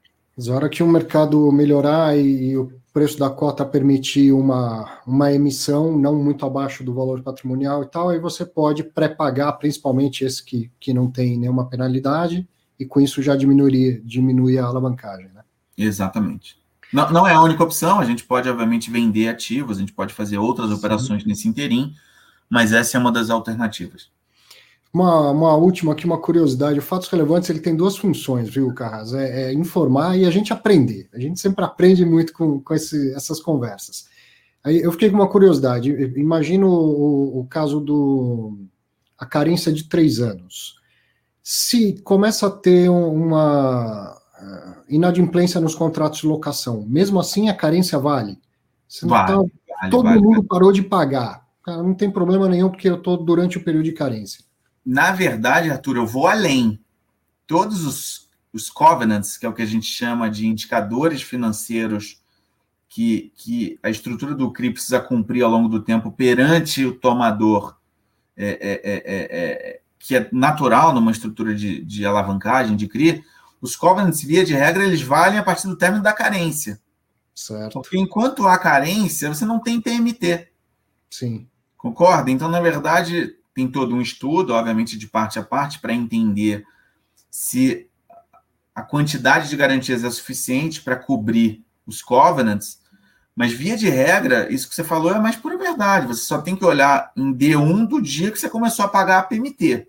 Uhum. E antes disso você não tem PMT efetiva. Né? É, então é, é, exatamente isso. E, e mesmo que de alguma forma você venha descumprir em algum momento, em algum mês, em, em algum semestre, tem toda uma situação regrada nos documentos da operação que te permite repor garantia, que te permite uhum. renegociar, rediscutir, chamar a assembleia. Tem várias questões que envolvem isso, que não necessariamente significam você é, é, é, é, defotar a operação. Sim. Muito bom, cara. Vou encerrar porque senão essa conversa não acaba mais. Mas, cara, que bom que você teve aqui. assim como eu critiquei a, a complexidade do texto, eu também quero reforçar o elogio da, do nível de detalhe que vem nos fatos relevantes do, dos fundos da XP em geral, mas uh, pô, dá para melhorar esse texto aí, Carras, fazer um esqueminha para ficar mais fácil para gente. Eu estou brincando aqui porque há uns 15 dias eu criei o troféu PH, que é uma ironia justamente com os administradores, e vai ser um troféu para aqueles fatos relevantes muito mal escritos, entendeu? Mas não, não vai ser o caso aqui do, do, do fundo do fato relevante do XPPR, mas fica a minha, minha sugestão aí para mantendo o nível de detalhamento, que eu acho sensacional, mas dá para tentar deixar esses textos um pouco mais fáceis para a gente. vou te falar que até um, uma vez numa conversa com um gestor de FOF, ele me confessou que teve dificuldade de entender um, um fato relevante do, do XPlog. Mas é, e eu ainda contestei, falei, mas por outro lado é também porque vem um nível de detalhamento da operação que não se vê em outros. Mas dá para melhorar esses textos aí, hein, Carras? Combinado. Vale, vale a, a, dica, a crítica e a sugestão. Deixa com a gente. Maravilha. Muito obrigado mesmo, viu, pela participação. E tendo fato relevante, lembra da gente aqui. É só avisar, a gente faz uma nova participação. Combinado, Arthur. Eu que agradeço Valeu. o espaço. Um abraço, tchau, tchau. abraço, tchau. Tá aí, ao invés de dar o, o troféu PH, a gente fez um termo de ajuste de conduta, vamos dizer assim. Fica a, a crítica, o puxão de orelha e, e certamente vai ajudá-los a melhorar. E se no próximo vier esse quebra-cabeça de novo, aí a gente dá o troféu PH, não tem a menor dúvida. Mas foi super importante essa participação do Pedro Carras, porque ele trouxe até algumas informações além do que estava no, no fato relevante, e aí a gente conseguiu entender. Eu estou realmente vendo aqui o, o chat, né? O pessoal está animado hoje, e, e, por exemplo, ah, estavam esperando perguntas sobre o XPIN. É, dois motivos para dizer por que, que não teve. Porque o fato relevante do XPIN saiu bem depois, já, sei lá, perto da meia-noite, e eu, eu já tinha gravado essa, essa conversa com o Pedro Carras, e, sendo um fato relevante de oferta pública, nenhum gestor vai falar por que ele entra no que a CVM chama de período de silêncio. Ele simplesmente não pode falar nada sobre uma oferta pública. Tudo que pode ser dito é leia o prospecto inicial. Então, sempre que tiver fato relevante é, que trata de emissão de cotas, não adianta, eu não vou nem atrás do, do gestor para ver se ele quer comentar, porque ele, não, ele quer, querer ele sempre quer. É uma oportunidade importante para o gestor explicar melhor para você, né, para o mercado, mas ele não pode quando é emissão de cotas. Então eu vou aqui depois tentar eu dar alguma opinião, oferecer alguma maneira de, de te ajudar a entender os, os, fatos relevantes a seguir, que são dois de, de ofertas públicas e que muita gente eu vi pelo, pelo chat está curioso para entender o motivo, um acima do valor de mercado, outro abaixo do patrimonial e tal, mas comentário de administrador e gestor, quando for oferta pública, esquece, não vai ter, não vai ter porque a CVM não permite Tá? Eles entram lá em período de silêncio. Então vamos seguir com, com os fatos relevantes. Ó. O próximo é do HGCR11, que é o CSHG Recebíveis Imobiliários. Foi divulgado no dia 18, ontem, e o fundo está com 58.933 cotistas. E aí o fato relevante mesmo só falava que da data base na qual será verificada, e aqui perceba, quando eu falei que, na minha opinião, o texto do fato relevante do BTLG estava errado, aqui, na minha opinião, é que o texto está correto quando fala sobre a data de corte lá para, para receber os direitos de preferência. Quer ver? Ó? Ó. A data base na qual será verificada a relação de cotistas que poderão exercer o direito de preferência para a subscrição das cotas da oitava emissão será a presente data, qual seja o dia 18 de junho de 2021. Então, o, o fato relevante do, do, HGCR era só esse. Dizer, os outros documentos da oferta foram comunicados lá, não como fatos relevantes, e eu, quando, é, quando fui olhar, só olhei o, o, o, fato relevante. E por que, que eu digo que aqui está correto e, e no do BTG, na minha opinião, não estava? Porque essa é a data de corte para ver quem tem direito a, a, aos direitos de subscrição. Não é a data de corte para o exercício do direito de subscrição. Exercício é outra coisa.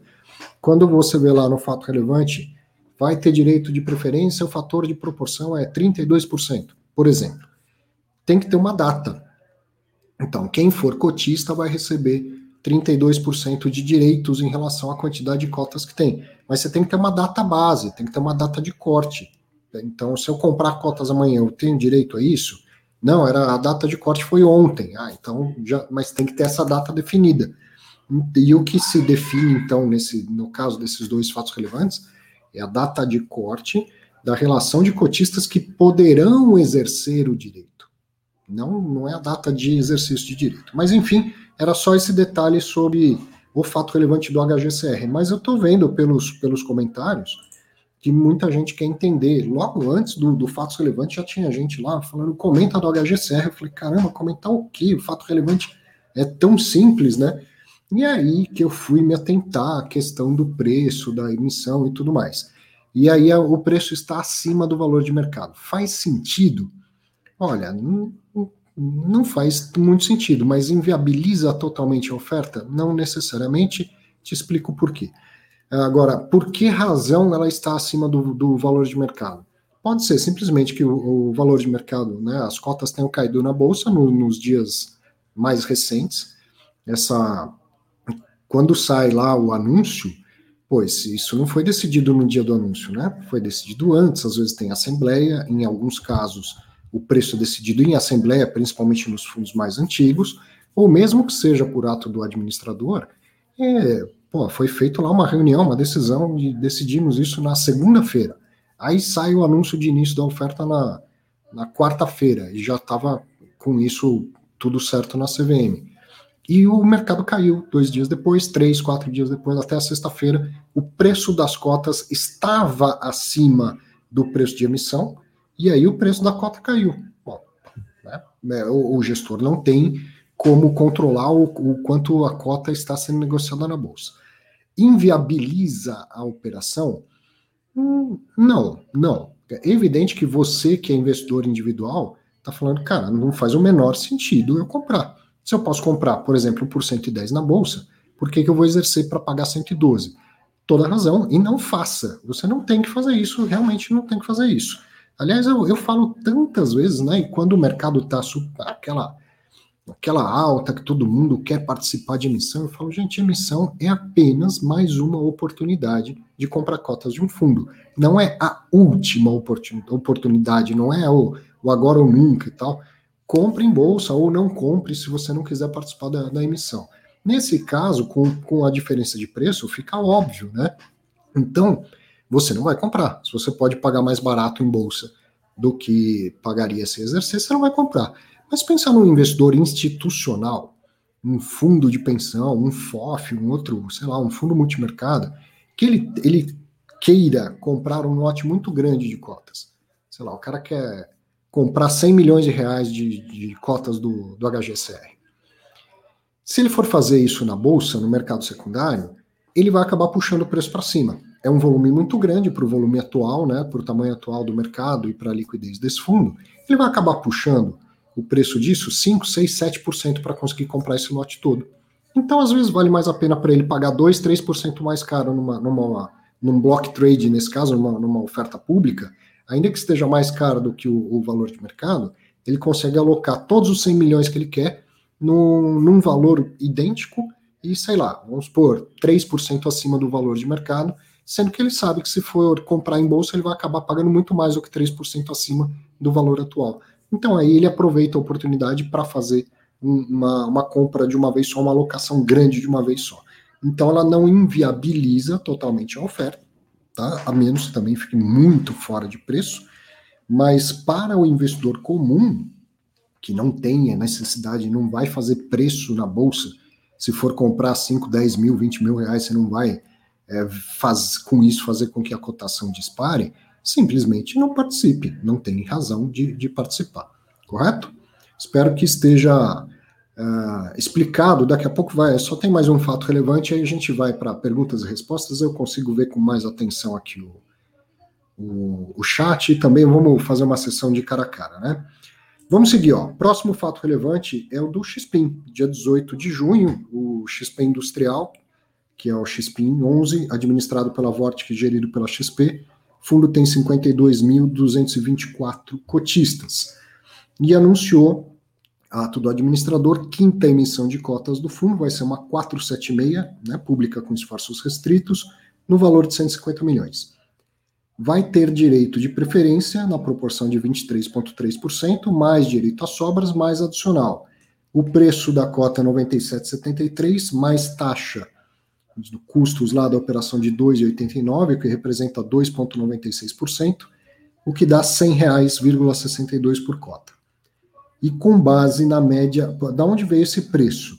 Veio com base na média dos últimos 30 pregões, menos 8%. Então, a média dos últimos 30 pregões ainda tiraram 8% para chegar no valor de, de 100 reais. É, esse é o, o, fato relevante. Basicamente era isso. Então, deixa eu comentar algumas coisas aqui, dar alguma opinião. Ó, ó a Joana aqui. Tudo bom, Joana? Aparece aí, pô, clica lá no, no link que você participa aqui para a gente bater um papo com, com as pessoas.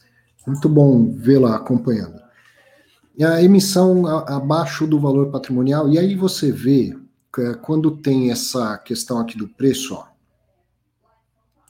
Ó, tô vendo o comentário do Marco aqui, ó. Quando interessa, usam os últimos 10 pregões e tal. Quando entrevistei o Crestana lá para o Construindo Renda com Fundos Imobiliários, para um, um, conteúdo adicional, avançado, a gente falou bastante sobre emissão, o preço da emissão e tal. E quando tem um critério objetivo, é o valor patrimonial, é, sei lá, tem um critério objetivo, não tem o que discutir. Quando vem assim, eh, num critério subjetivo, é óbvio que dá margem para discussão. Então, o preço é a média dos últimos 30 pregões. Tá bom, você dá alguma objetividade, mas por que, que não é dos últimos 60? Ou só dos últimos 10? Né? E além disso, é a média dos últimos 30 pregões menos 8%. Da onde veio esse menos 8%? Por que, que não é mais 5? Por que, que não é menos 2 tal? Então fica um negócio assim uh, arbitrário, né? Fica um negócio arbitrário, enfim. E aí você vê que eh, quiseram que fosse 100 reais, 110 reais, 100 reais, né? O valor da emissão. Quiseram que fosse 100 reais o valor da emissão.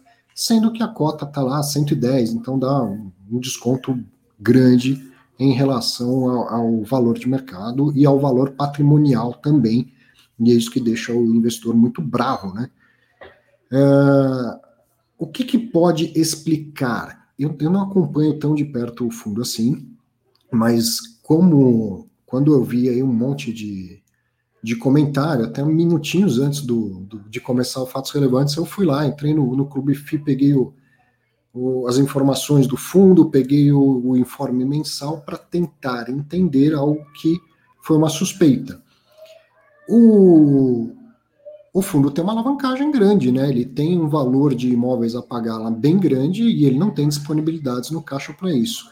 O informe mensal ele não, não nos dá ideia do, dos prazos, mas o, o que o fundo tem a pagar é um valor muito grande e ele não tem dinheiro em caixa para fazer frente. Pode ser que eu esteja falando uma tremenda bobagem no sentido de que o fundo tem a pagar daqui cinco anos. Então, não seria nenhum problema essa alavancagem para o momento atual. Mas muito provavelmente não é isso que está acontecendo, tá? E, e aí ele tem uma parte a pagar, por exemplo, 150 milhões. Por que, que faria uma emissão de 150 milhões?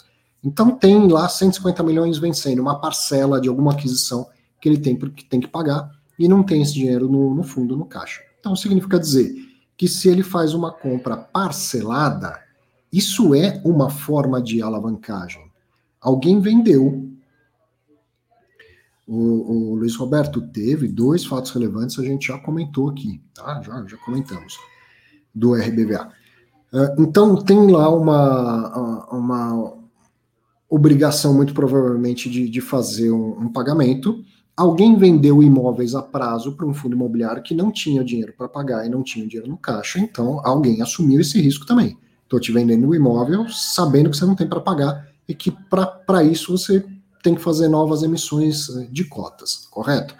Há uma alavancagem aí, não tenha dúvida que, que existe.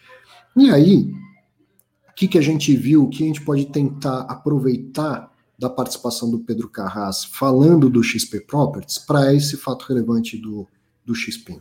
O XP Properties está numa situação parecida, sendo negociado abaixo do valor patrimonial, precisava tirar 300 milhões de reais da cartola, vamos dizer assim, precisa honrar pagamentos no curto prazo, não tinha dinheiro no caixa do fundo, ele podia fazer uma emissão abaixo do, do patrimonial, ou ele podia levantar esse dinheiro via CRI. Ele tinha insumos, ele tinha da onde fazer e fez. Então conseguiu 160 milhões num CRI, 150 no outro.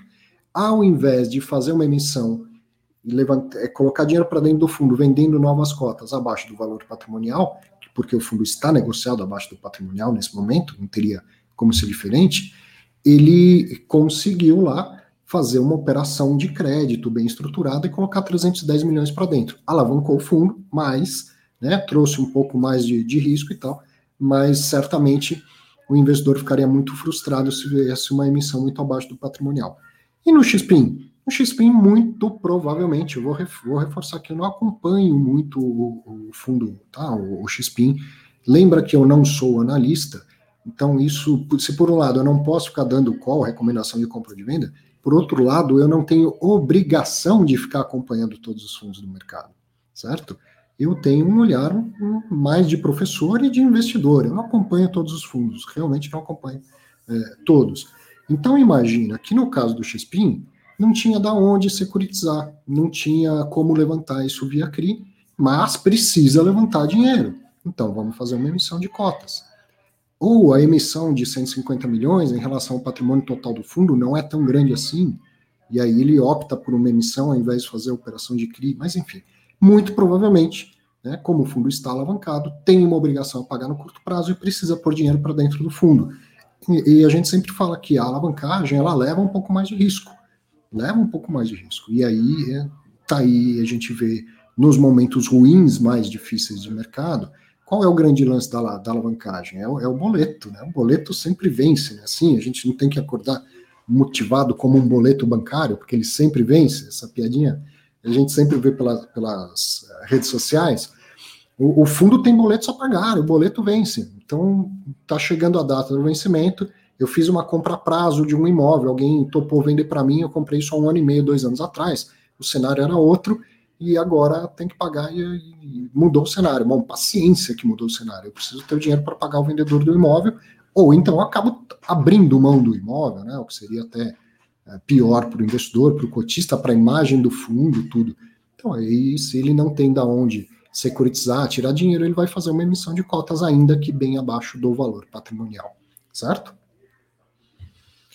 Muito bem. Vamos aqui, ó, um destaques da semana e uma sessão de perguntas e respostas. Tem destaques bem interessantes aqui, viu? Destaques bem interessantes. Primeiro, ontem, no, no Fiz em Exame, conversei com o pessoal da TRX, o, o Lu e o, e o, Gabriel, falamos bastante sobre o TRXF, mas também sobre a história da, da TRX, os outros fundos, enfim, foi uma conversa muito, muito, muito interessante mesmo. Uma hora conversando sobre a TRX, que é uma gestora criada em 2007, e como assim um fundo tem que ir passando por transformações, uma gestora também. Vale muito a pena, recomendo que, que assista. E um outro, um outro destaque, poxa, isso aqui para mim foi uma surpresa muito bacana. Chegou no meu e-mail lá, um, e-mail da Telos, falando: leia a carta do nosso gestor. E a carta chamava Ajustando as Nossas Velas. Eu fiquei curioso e fui ler. E que texto sensacional! E, e falando de uh, imóveis, uh, escritórios classe B, começa com um texto muito limpo, um texto muito aberto, falando assim Imagina a nossa situação nessa crise sendo gestor de um fundo de, de lajes classe B, né? Quando nas crises a gente sabe que acontece o flight to quality, as pessoas vão para os AAA e tal. Cara, muito legal. E aí eles vão contando é, sobre a gestão que fizeram e tal, e vão, vão pegando, fazer uma comparação com o, um, uma competição de vela em que cada veleiro tem uma característica diferente, então tem que fazer um ajuste, um handicap e tal, fazem uma tabela mostrando isso, para chegar na comparação em ativos classe B com ativos classe A e, e, como que você consegue comparar coisas diferentes e por fim mostram o resultado do, do retrofit, da reforma que fizeram no, no condomínio São Luís. E como a Exame fica no São Luís, por coincidência, eu acompanhei boa parte dessa reforma. E aí depois vi pela carta os números. Então achei super legal aí, ó. Você vê aqui, eu, eu peguei como destaque só a tabela, aumentou o valor do aluguel nos, nos últimos cinco anos e reduziu bastante o valor do condomínio. Pô, achei bem legal mesmo. Leia a carta da, da Telos com, com uma visão para ser investidor como um todo, para entender mais o mercado de escritórios. Muito, muito bom, muito bom o conteúdo mesmo. Minhas outras redes, para você que gosta de, de também outras redes sociais, me encontrem por lá. E hora de perguntas e cara a cara. Eu vou pegar algumas perguntas por escrito e já vou soltar aqui o link também para o cara a cara. Eu vi que o pessoal tá bravo com o André Bassi, eu vou descontar do salário dele, tá bom? Pode ficar tranquilo. o André é um grande amigo e ele gosta muito de participar, de bater papo com investidores e ele aparece quase todos os sábados, mas ele não tem nenhuma obrigação é, de aparecer. Hoje, por exemplo, não, não, não apareceu. Deixa eu pegar umas perguntas. Eu já coloquei aqui o link para também quem quiser botar a cara aí, né, para a gente bater um papo. Ó, Ricardo, tá por aí. Entra lá também, Ricardo. Você tem o link disponível, entra lá, cara. Vai ser um prazer recebê-lo aqui para bater um papo.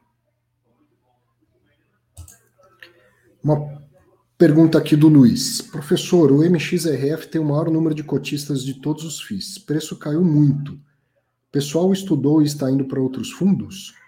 Ou o fundo tem algum problema? É, olha, eu também não sei. Sinceramente, não sei, mas não acho. Uma coisa que eu falo bastante do MXRF, nós estamos falando daquele fundo que a cota custa 10 reais e pouco, né? E aí tem muita gente nova que, cara, muita gente nova que vai lá e compra o mais barato porque acha que é mais barato, ou até porque é mais acessível.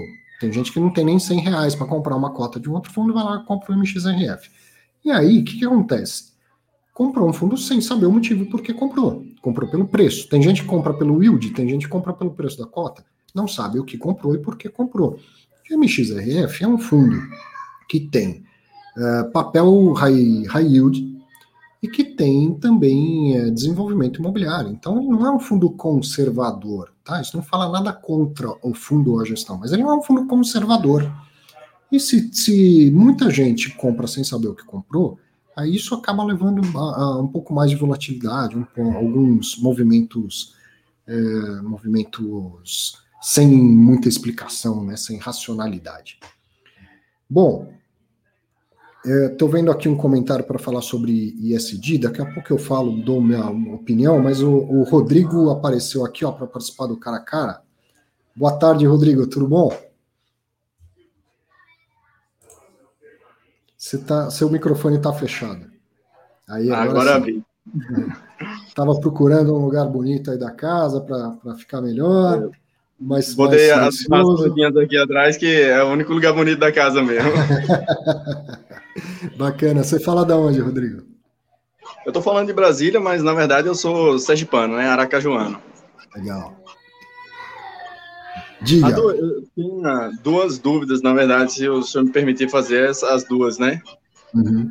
Claro. A, a, primeira é justamente porque, como eu sou de Aracaju, né, e o, talvez o ativo imobiliário que eu mais conheça, né, além de, de residencial, e que eu tenha mais contato, eu acho que são os shoppings, né? E aí uhum. foi uma das classes de ativos do, dos fundos imobiliários que eu mais procurei informação a respeito e sempre comparava, né, visu, é, via os, os, fundos imobiliários com shoppings no Rio de Janeiro, em São Paulo, né, alguns mega shops no, no interior, né, e, e, assim, no fim das contas, é, eu não conseguia ver tanta diferença dessas operações para as operações que tinha lá na minha cidade, lá, no, lá na minha Aracaju, uhum. né, que são, tipo, eu vi um, uma, um shopping que começou com uma galeria pequenininha e se transformou no maior shopping da cidade, né? Hoje já são quatro shoppings em Aracaju. Vi, vi, um shopping quase à beira da falência lá também, justamente por conta da concorrência do, do, do, do, novo shopping, né, dessa galeria que foi aberta lá, mas abriu num uhum. lugar super adensado popularmente. Então, a pergunta é mais no sentido de, poxa, é, esses é, fundos imobiliários que têm é, shoppings em regiões menos óbvias, né, eles têm realmente um risco maior implícito e seria é, justificado pensar num num spread maior para eles ou não? Tipo, o meu pensamento aqui de, de aracajuano mesmo, né, de quem viu o, o shopping lá crescer e se desenvolver, é, é mais a realidade. Cara, Rodrigo, eu acho que o shopping é um ativo que é mais homogêneo no sentido de que o brasileiro gosta e vai. Shopping bom é um formigueiro de gente em qualquer lugar do, do país. Uh, claro que tamanho da cidade, o poder aquisitivo, o adensamento vai ser importante, mas não significa que tem que ser uma cidade com 12 milhões de habitantes, como é São Paulo. Só uma cidade do tamanho de São Paulo justifica investimento em shopping. Tem muita cidade grande, bem adensada e com shoppings que são âncoras, referências e tal. A única coisa que eu posso ver de diferente que possa levar a um risco maior no caso de, de cidades mais afastadas é a possibilidade de novos shoppings. Você, você, no seu exemplo, falou: teve um shopping que sofreu por causa da concorrência. Entende? É, nas cidades maiores, já não é tão simples você encontrar um terreno para montar, construir um shopping grande, relevante e tal. Então, a, a possibilidade de novos shoppings já não é tão grande assim. E, em compensação, nos motivos, no, nos momentos de expansão e de euforia, é, putz, sai shopping tudo quanto é lugar. Eu, eu, por exemplo, Sorocaba, já morei em Sorocaba, chegou uma hora lá que teve sete shoppings. A cidade não comporta sete shoppings, não tem população para isso, não faz o menor sentido. Então, é, não vão sair mais dois, três shoppings no bairro de Genópolis, onde fica o Shopping Pátio Genópolis. Não vai sair, não tem como subir um shopping relevante lá. Agora, em outras cidades mais afastadas, ainda tem espaço para subir mais shoppings, e nos momentos de euforia, por mais profissionalizado que o mercado seja, vem o especulador. E, e aí essa especulação pode comprometer mesmo um shopping dominante, vai continuar sendo, mas vai sofrer com, com concorrência por causa de vacância, por disputa de lojista, aquela coisa toda.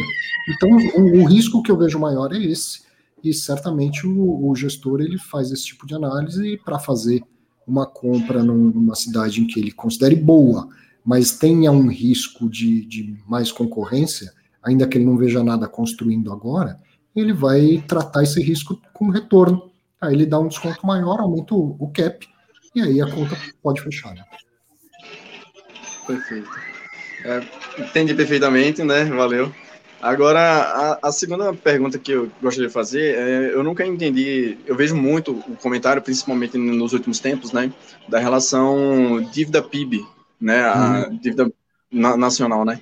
E para falar a verdade, eu nunca entendi exatamente qual é essa relação, né? O, o que que é a dívida PIB mesmo, né? E talvez talvez por entender menos o que é a dívida, né, uhum. do, do, nacional. E como isso, de fato, é, influencia no, nos investimentos de uma forma geral e mais especificamente no, nos fundos imobiliários, né? Legal, interessante, uma pergunta de economia aqui. Olha, o, Dívida PIB é um índice como se fosse preço sobre valor patrimonial, preço-lucro, coisa assim. É, conversam muito? Não, não conversam muito, mas é que você consegue ter uma, uma relação comparável com qualquer país. Então, qual o tamanho da dívida do Brasil e qual o tamanho da dívida do Uruguai? Bom, a dívida do Brasil é, sei lá, 500 vezes maior do que a do Uruguai. Tá, só que o Uruguai é um paísinho desse tamanho, né? Um paísinho, quer dizer, é um grande país, uma grande nação, é, né, desse tamanho, tem 3 milhões de habitantes no, no Uruguai. E, e, o Brasil é um país de 200 milhões de habitantes. Então é óbvio que a dívida do Brasil é, é nominalmente muito maior. Como que a gente faz para comparar? Bom, vamos comparar é o tamanho da dívida em relação ao PIB de cada país. E aí você tem uma base comparável independente do tamanho do PIB e tal, né? Então é por isso que se usa bastante a relação dívida-PIB. Bom, dito isso, e para olhar para dentro, é evidente que uh, Quanto maior esta relação, fica claro maior, quanto maior o endividamento de um país. Então, se um país está endividado acima de 100% do PIB, significa que o país está na lama? Índices não contam história, né? Então, um país está com uma dívida acima de 100% do PIB. Tá bom, mas qual o faturamento deste país? Ele faz superávit ou ele faz déficit? Né? Ele arrecada mais do que ele gasta ou ele arrecada menos do que ele gasta? Então, às vezes, o país ele tem um superávit tão grande, uma capacidade tão grande de, de arrecadação via tributos sempre, né? Mas, enfim, uma capacidade grande de arrecadação, uma economia pujante, todo mundo querendo ir para lá, assim, que mesmo um endividamento muito, né, muito próximo, às vezes acima de 100% do PIB, não chega a ser um problema, pode falar esse país vai explodir. O Japão tem uma, um endividamento muito maior do que 100% do PIB, mas tem uma economia pujante, é, muito pelas exportações dele, né? não é tanto a economia interna, mas pelas exportações.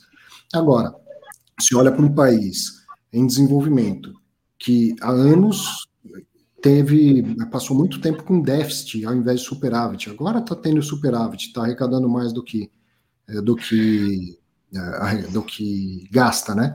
Mas anos tendo déficit, anos e anos e anos tendo déficit, e com uma dívida crescente, é, isso vai é, preocupando o, o, investidor como um todo, de pensar na capacidade de pagamento dessa dívida do país. Como que ele vai honrar essa dívida? É, ele, ele tem um limite para arrecadar, por mais que basta uma canetada para aumentar a arrecadação, chega uma hora também que ele estrangula a economia, as empresas vão saindo e tal, não dá para simplesmente ir aumentando o tributo. E, pô, a gente empresta dinheiro para o país, né? Eu tenho Tesouro PCA que eu compro todo mês, você também deve ter, os estrangeiros têm os, montes, os bancos nem se falam, quanto que tem de título público. E qual o, o grande risco de investir em títulos públicos? É o risco de crédito. É o menor que tem, mas ele existe. E aí você vai acompanhando como que está o risco de crédito. Então, se o país ele vai aumentando o seu, seu déficit e vai aumentando o tamanho da dívida, chega uma hora que os economistas falam, cara, essa dívida dívida está ficando impagável. Então o governo tem que fazer alguma coisa. E um, uma maneira de tentar calibrar ou de passar uma, um recado tanto para o governo como para a sociedade foi criar aquele teto de gastos que usa esse índice. Então o teto, o teto assim, a dívida não pode ser maior do que X% do PIB. Então isso passa de uma maneira simples de todo mundo entender, de todo mundo acompanhar. Tá? Mas a ideia é essa: se, se subir demais, começa a aumentar o medo ou aumentar o risco de que o país não seja capaz de, de rolar sua dívida, de pagar toda a sua dívida. Porque ela existe de fato, ela não é virtual. Eu, se, se você tem um Tesouro Selic 2025, em 2025 você tem que receber. Ela vence, o governo tem que pagar. Tá? E aí, tem, tem como pagar? Ele, ele tem arrecadação suficiente para honrar tudo que ele é obrigado, obrigado a honrar e ainda pagar a dívida? É isso que o mercado acompanha, que os economistas acompanham, e o índice dívida PIB ajuda bastante nesse tipo de, de acompanhamento. Então, no caso, numa relação muito alta, eu deveria exigir um spread maior? Seria mais ou menos isso? Sim, uma relação muito alta, acompanhada de, de um superávit que não seja tão alto ou de um déficit, vai aumentando o risco de crédito. É por isso que você vê o juro longo lá subindo, certo? Ah, embora a Selic tivesse a 2% até pouco tempo atrás, você comprava tesouro, um tesouro pré-fixado para ganhar 8%, um tesouro IPCA para ganhar IPCA mais 3,5%, 4%, até mais do que isso, é o juro longo, né? E esse juro longo ele está baseado na capacidade de pagamento do país, no, no risco de crédito do, do país. Então, se está vendo o endividamento aumentar, a relação dívida PIB aumentar, o risco está aumentando, então vamos aumentar o retorno. Eu, eu continuo te emprestando, mas eu quero um retorno maior, porque eu percebo mais risco nessa relação, certo? A pior situação seria aquela em que chega uma hora que o, o mercado não financia mais o governo. Essa, essa dívida é impagável e eu prefiro não, não te financiar, porque é, o, a, a chance de eu tomar um calote é tão alta que mesmo que você me ofereça, sei lá, IPCA mais 12, eu, eu não quero eu acho que, que eu vou acabar tomando um calote. Tá? Mas é isso. Então vai aumentando o risco e, e, o mercado vai exigindo mais retorno. Sobe a remuneração da renda fixa, de uma maneira geral, tende a cair o preço dos fundos imobiliários, o preço das ações, tudo mais. Certo. Muito obrigado, professor Arthur. É, queria também é, dizer que eu faço lá o curso do senhor, né, o Construindo Renda, oh, é, Patrimônio e Renda, com fundos imobiliários, né, e minha esposa, ela ouviu a aula do senhor e aí, então, se interessou em, em assistir às aulas também. Então, agora É, mesmo que indiretamente o senhor conseguiu convencer aí duas pessoas a investir em fundos imobiliários. Muito né? bom. Eu comecei, eu comecei inclusive com o Coronel Schneider e Coronel Elon, o Elon Florindo. Né? Eles são figuras muito boas, aqui Sim. em Brasília eu conheço eles. Mas enfim, muito obrigado, viu? Um Valeu, prazer falar com tu. Um abraço para você, obrigado. Deixa eu pegar aqui, ó. A Virgínia pediu para comentar sobre ISD. Vou falar um pouco da minha opinião e, e aonde você enxerga ISD num, num fundo imobiliário. Por exemplo, lá no começo, quando a gente teve a entrevista com o pessoal da 20, o Rodrigo falou sobre a análise que se faz do solo de um imóvel, sobre as questões ambientais e tal. Tem bastante preocupação é, ambiental, principalmente no, nos fundos imobiliários. A questão social, ela é bastante ampla quando se fala de ESG, mas aí você pode olhar tanto para dentro da empresa, como ela lida com isso, se ela tem diversidade no seu conselho, nos seus funcionários, aquela coisa toda, e se ela faz algo para fora também pelo social, e lembrar que tem lá um, um certo escopo, um certo limite também do que uma empresa, de acordo com o seu porte, pode fazer. Mas, por exemplo, o pessoal da RBR, eh, que é uma, uma gestora conhecida, apoia um instituto chamado Instituto Sol, que eu só fiquei sabendo por causa da RBR.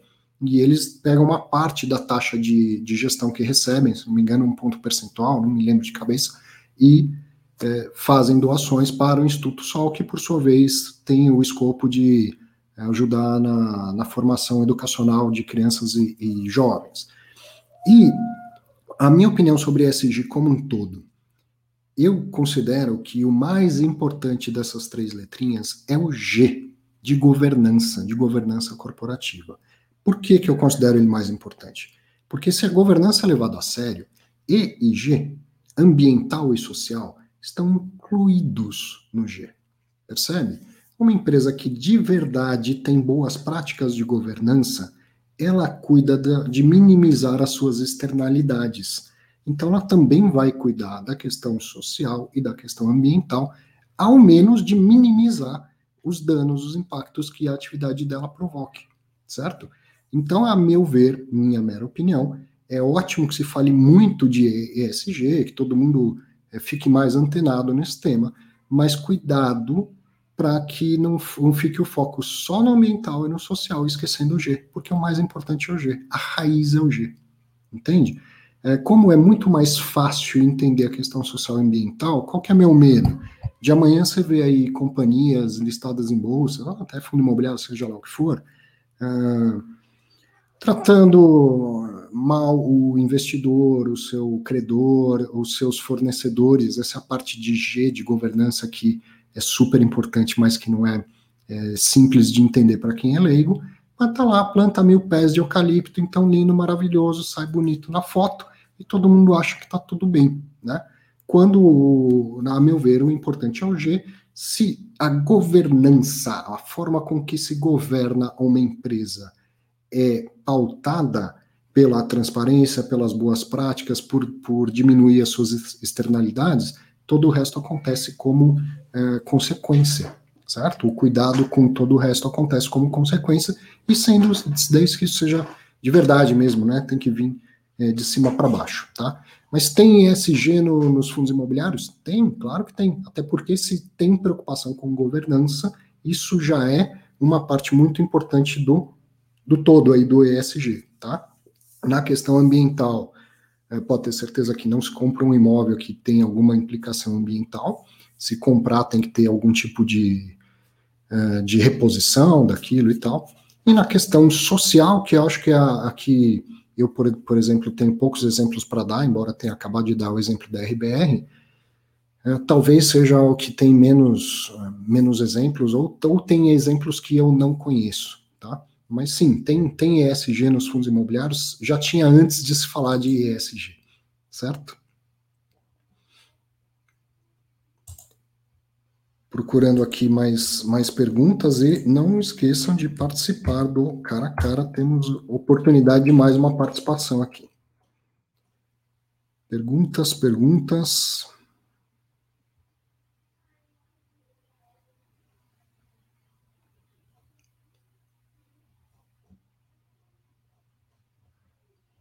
Aqui, ó. Perguntas, perguntas. André Pompeu, boa tarde. Boa tarde, boa noite. Já sou velho de guerra aqui. Estou ficando, ficando até Tudo chato minha participação. Hum. Professor, é, eu tenho uma pergunta especificamente sobre o XPML. Boa tarde, boa noite. Já sou velho de guerra aqui. Está tá retornando o seu áudio, talvez se você é, abaixar só para fazer a pergunta.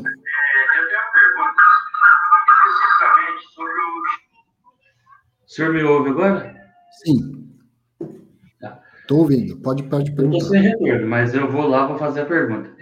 É, o XPML, é, ele, com a pandemia, ele, ele, antecipou o pagamento de dois CRIs. Um é do Catarina Fashion e mais um que eu não me lembro qual foi. Certo? E agora, em, em agosto, ele vai voltar a pagar esses dois CRIs que ele, que ele deixou de pagar. E ele vendeu um shopping recentemente. É, o senhor falou hoje que descontando o valor do, do lucro lá que ele obteve, ele pode usar aquele dinheiro. É, esse fato pode atrapalhar os rendimentos do na hora de distribuir os rendimentos, voltar a pagar o, os CRIs, né? Ele pode usar aquele. Sim, eu também não, não acompanho tão no detalhe assim o, o, fundo, mas pelo que eu entendi do que você falou, ele teve um, um waiver, né? Ele teve um período de carência antes de, de é, para ficar um tempo sem pagar os, os CRIs.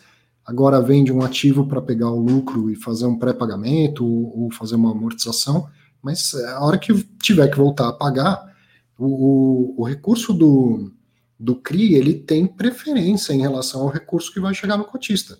Né? O CRI ele tem, que, tem que receber. Então, vai entrar o faturamento do fundo, X% vai ser desviado, vamos dizer assim, para o pagamento do CRI, e o que sobrar que vai virar rendimento. Se, se a, o faturamento diminui, não diminui o que tem que pagar pelo CRI. Então, o que vai diminuir é o que sobra lá, que é o lucro distribuível, certo? Então, pode impactar e diminuir a distribuição de rendimento, sim. Professor, era isso mesmo, era bem rapidinha a participação. Muito obrigado. Maravilha. Obrigado por, por participar. Um abraço.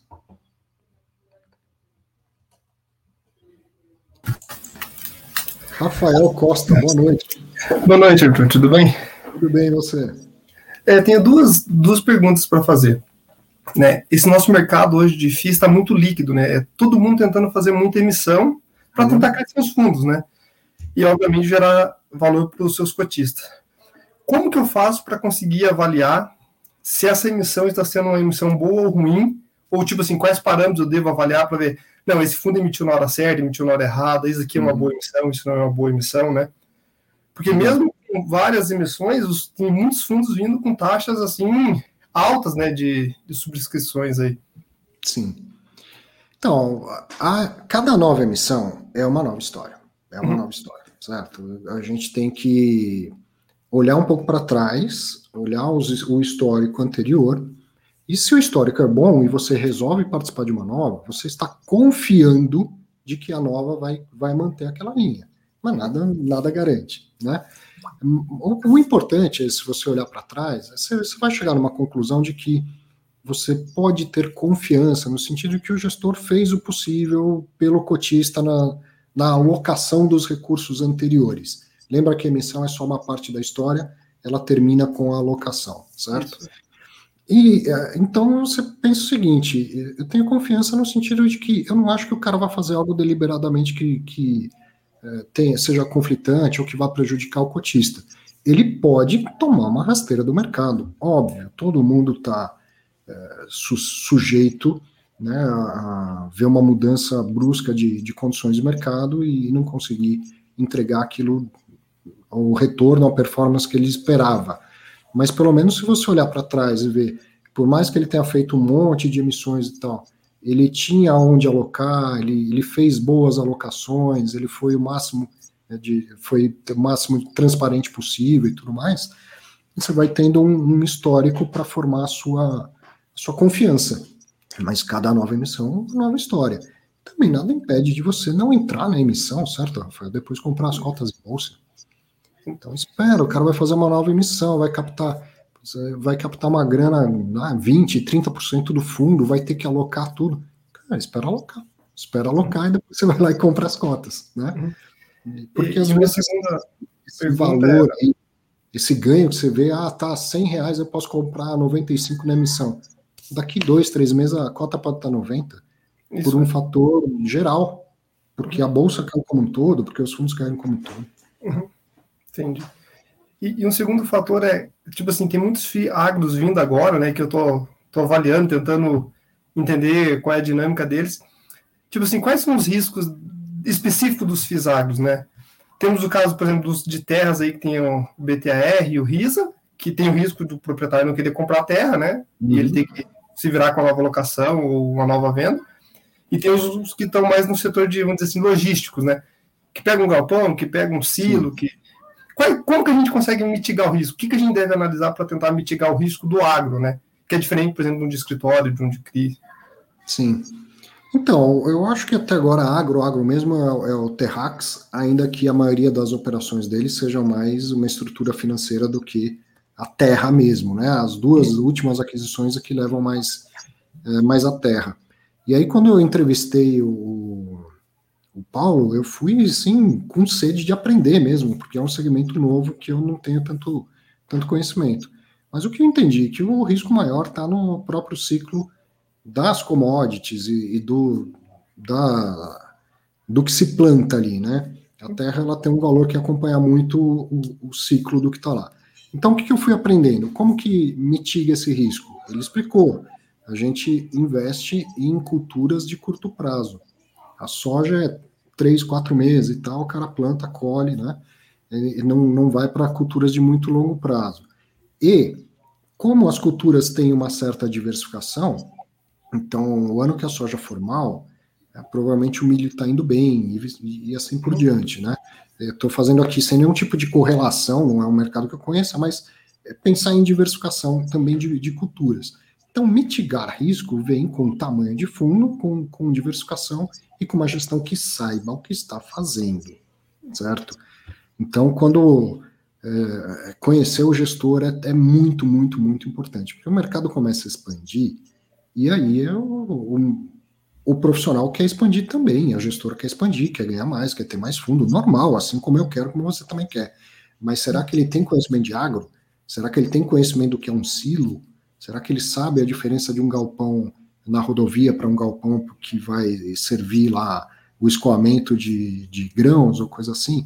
Então, para mitigar risco, é procurar saber se o gestor entende do negócio. Como que você vai saber? Se você assistir alguém dando uma entrevista para mim no Fiz Exame, não vai aparecer um gestor falando, então, Arthur, sabe o que? A gente não entende nada de agro, mas a gente montou um fundo agro mesmo assim. Claro, nunca ninguém vai falar isso.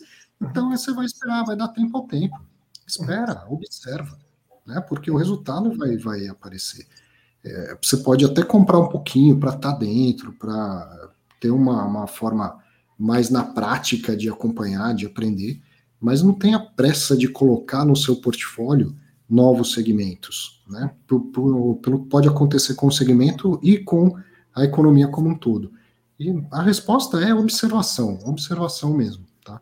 Os outros, infelizmente, a gente já tem um fiz exame para falar do BTLG, né, do agrologística, não do logística, do Betal, do agrologística, mas como eles estão como oferta pública de outro fundo de agro, eles preferiram é, hum. não falar, né? Uma pena. Mas logo, logo vai, vai acontecer isso. Eu vejo aí como algo muito mais similar à logística como um todo, mas com aquele tipo de galpão que tem um segundo uso bem reduzido. Então, o, o risco é na vacância. Será que isso vai ter é, utilização? E aí me parece que a, a mitigação de risco aí está na localização. Você tem que ter um tá num lugar em que é agro e que vai ser agro mesmo, né? Que não, não esteja agro porque ah, a soja disparou de preço, então o cara veio plantar soja aqui, mas geralmente não, se, não chega até aqui. Entendeu? É, tá no, no, no que seria o local principal ali da plantação. Acho que essa seria uma forma de, de mitigar o risco. E tamanho, né? O fundo tem que crescer. Vai crescer ao longo do tempo o fundo que é bem gerido, que o gestor entende o que está fazendo, que entrega resultado para o cotista. Obrigado, professor. Parabéns William, pelo obrigado. trabalho. Valeu, grande abraço. Bom, muito bem. Com essa participação no, no cara a cara do, do Rafael e com duas horas ao vivo aqui, vou encerrando. Obrigado, mais de 400 pessoas ao vivo acompanhando pelo LinkedIn, pelo YouTube e também pelo Facebook. Muito obrigado pela companhia mais uma vez. Sábado que vem tem fatos relevantes de novo, vai ter um monte durante a semana. E aí no sábado eu venho aqui fazer esse resumo para que a gente se informe e aprenda cada vez mais. Compartilhe esse vídeo para que mais gente assista e tenha um ótimo final de semana. Até sábado que vem, grande abraço.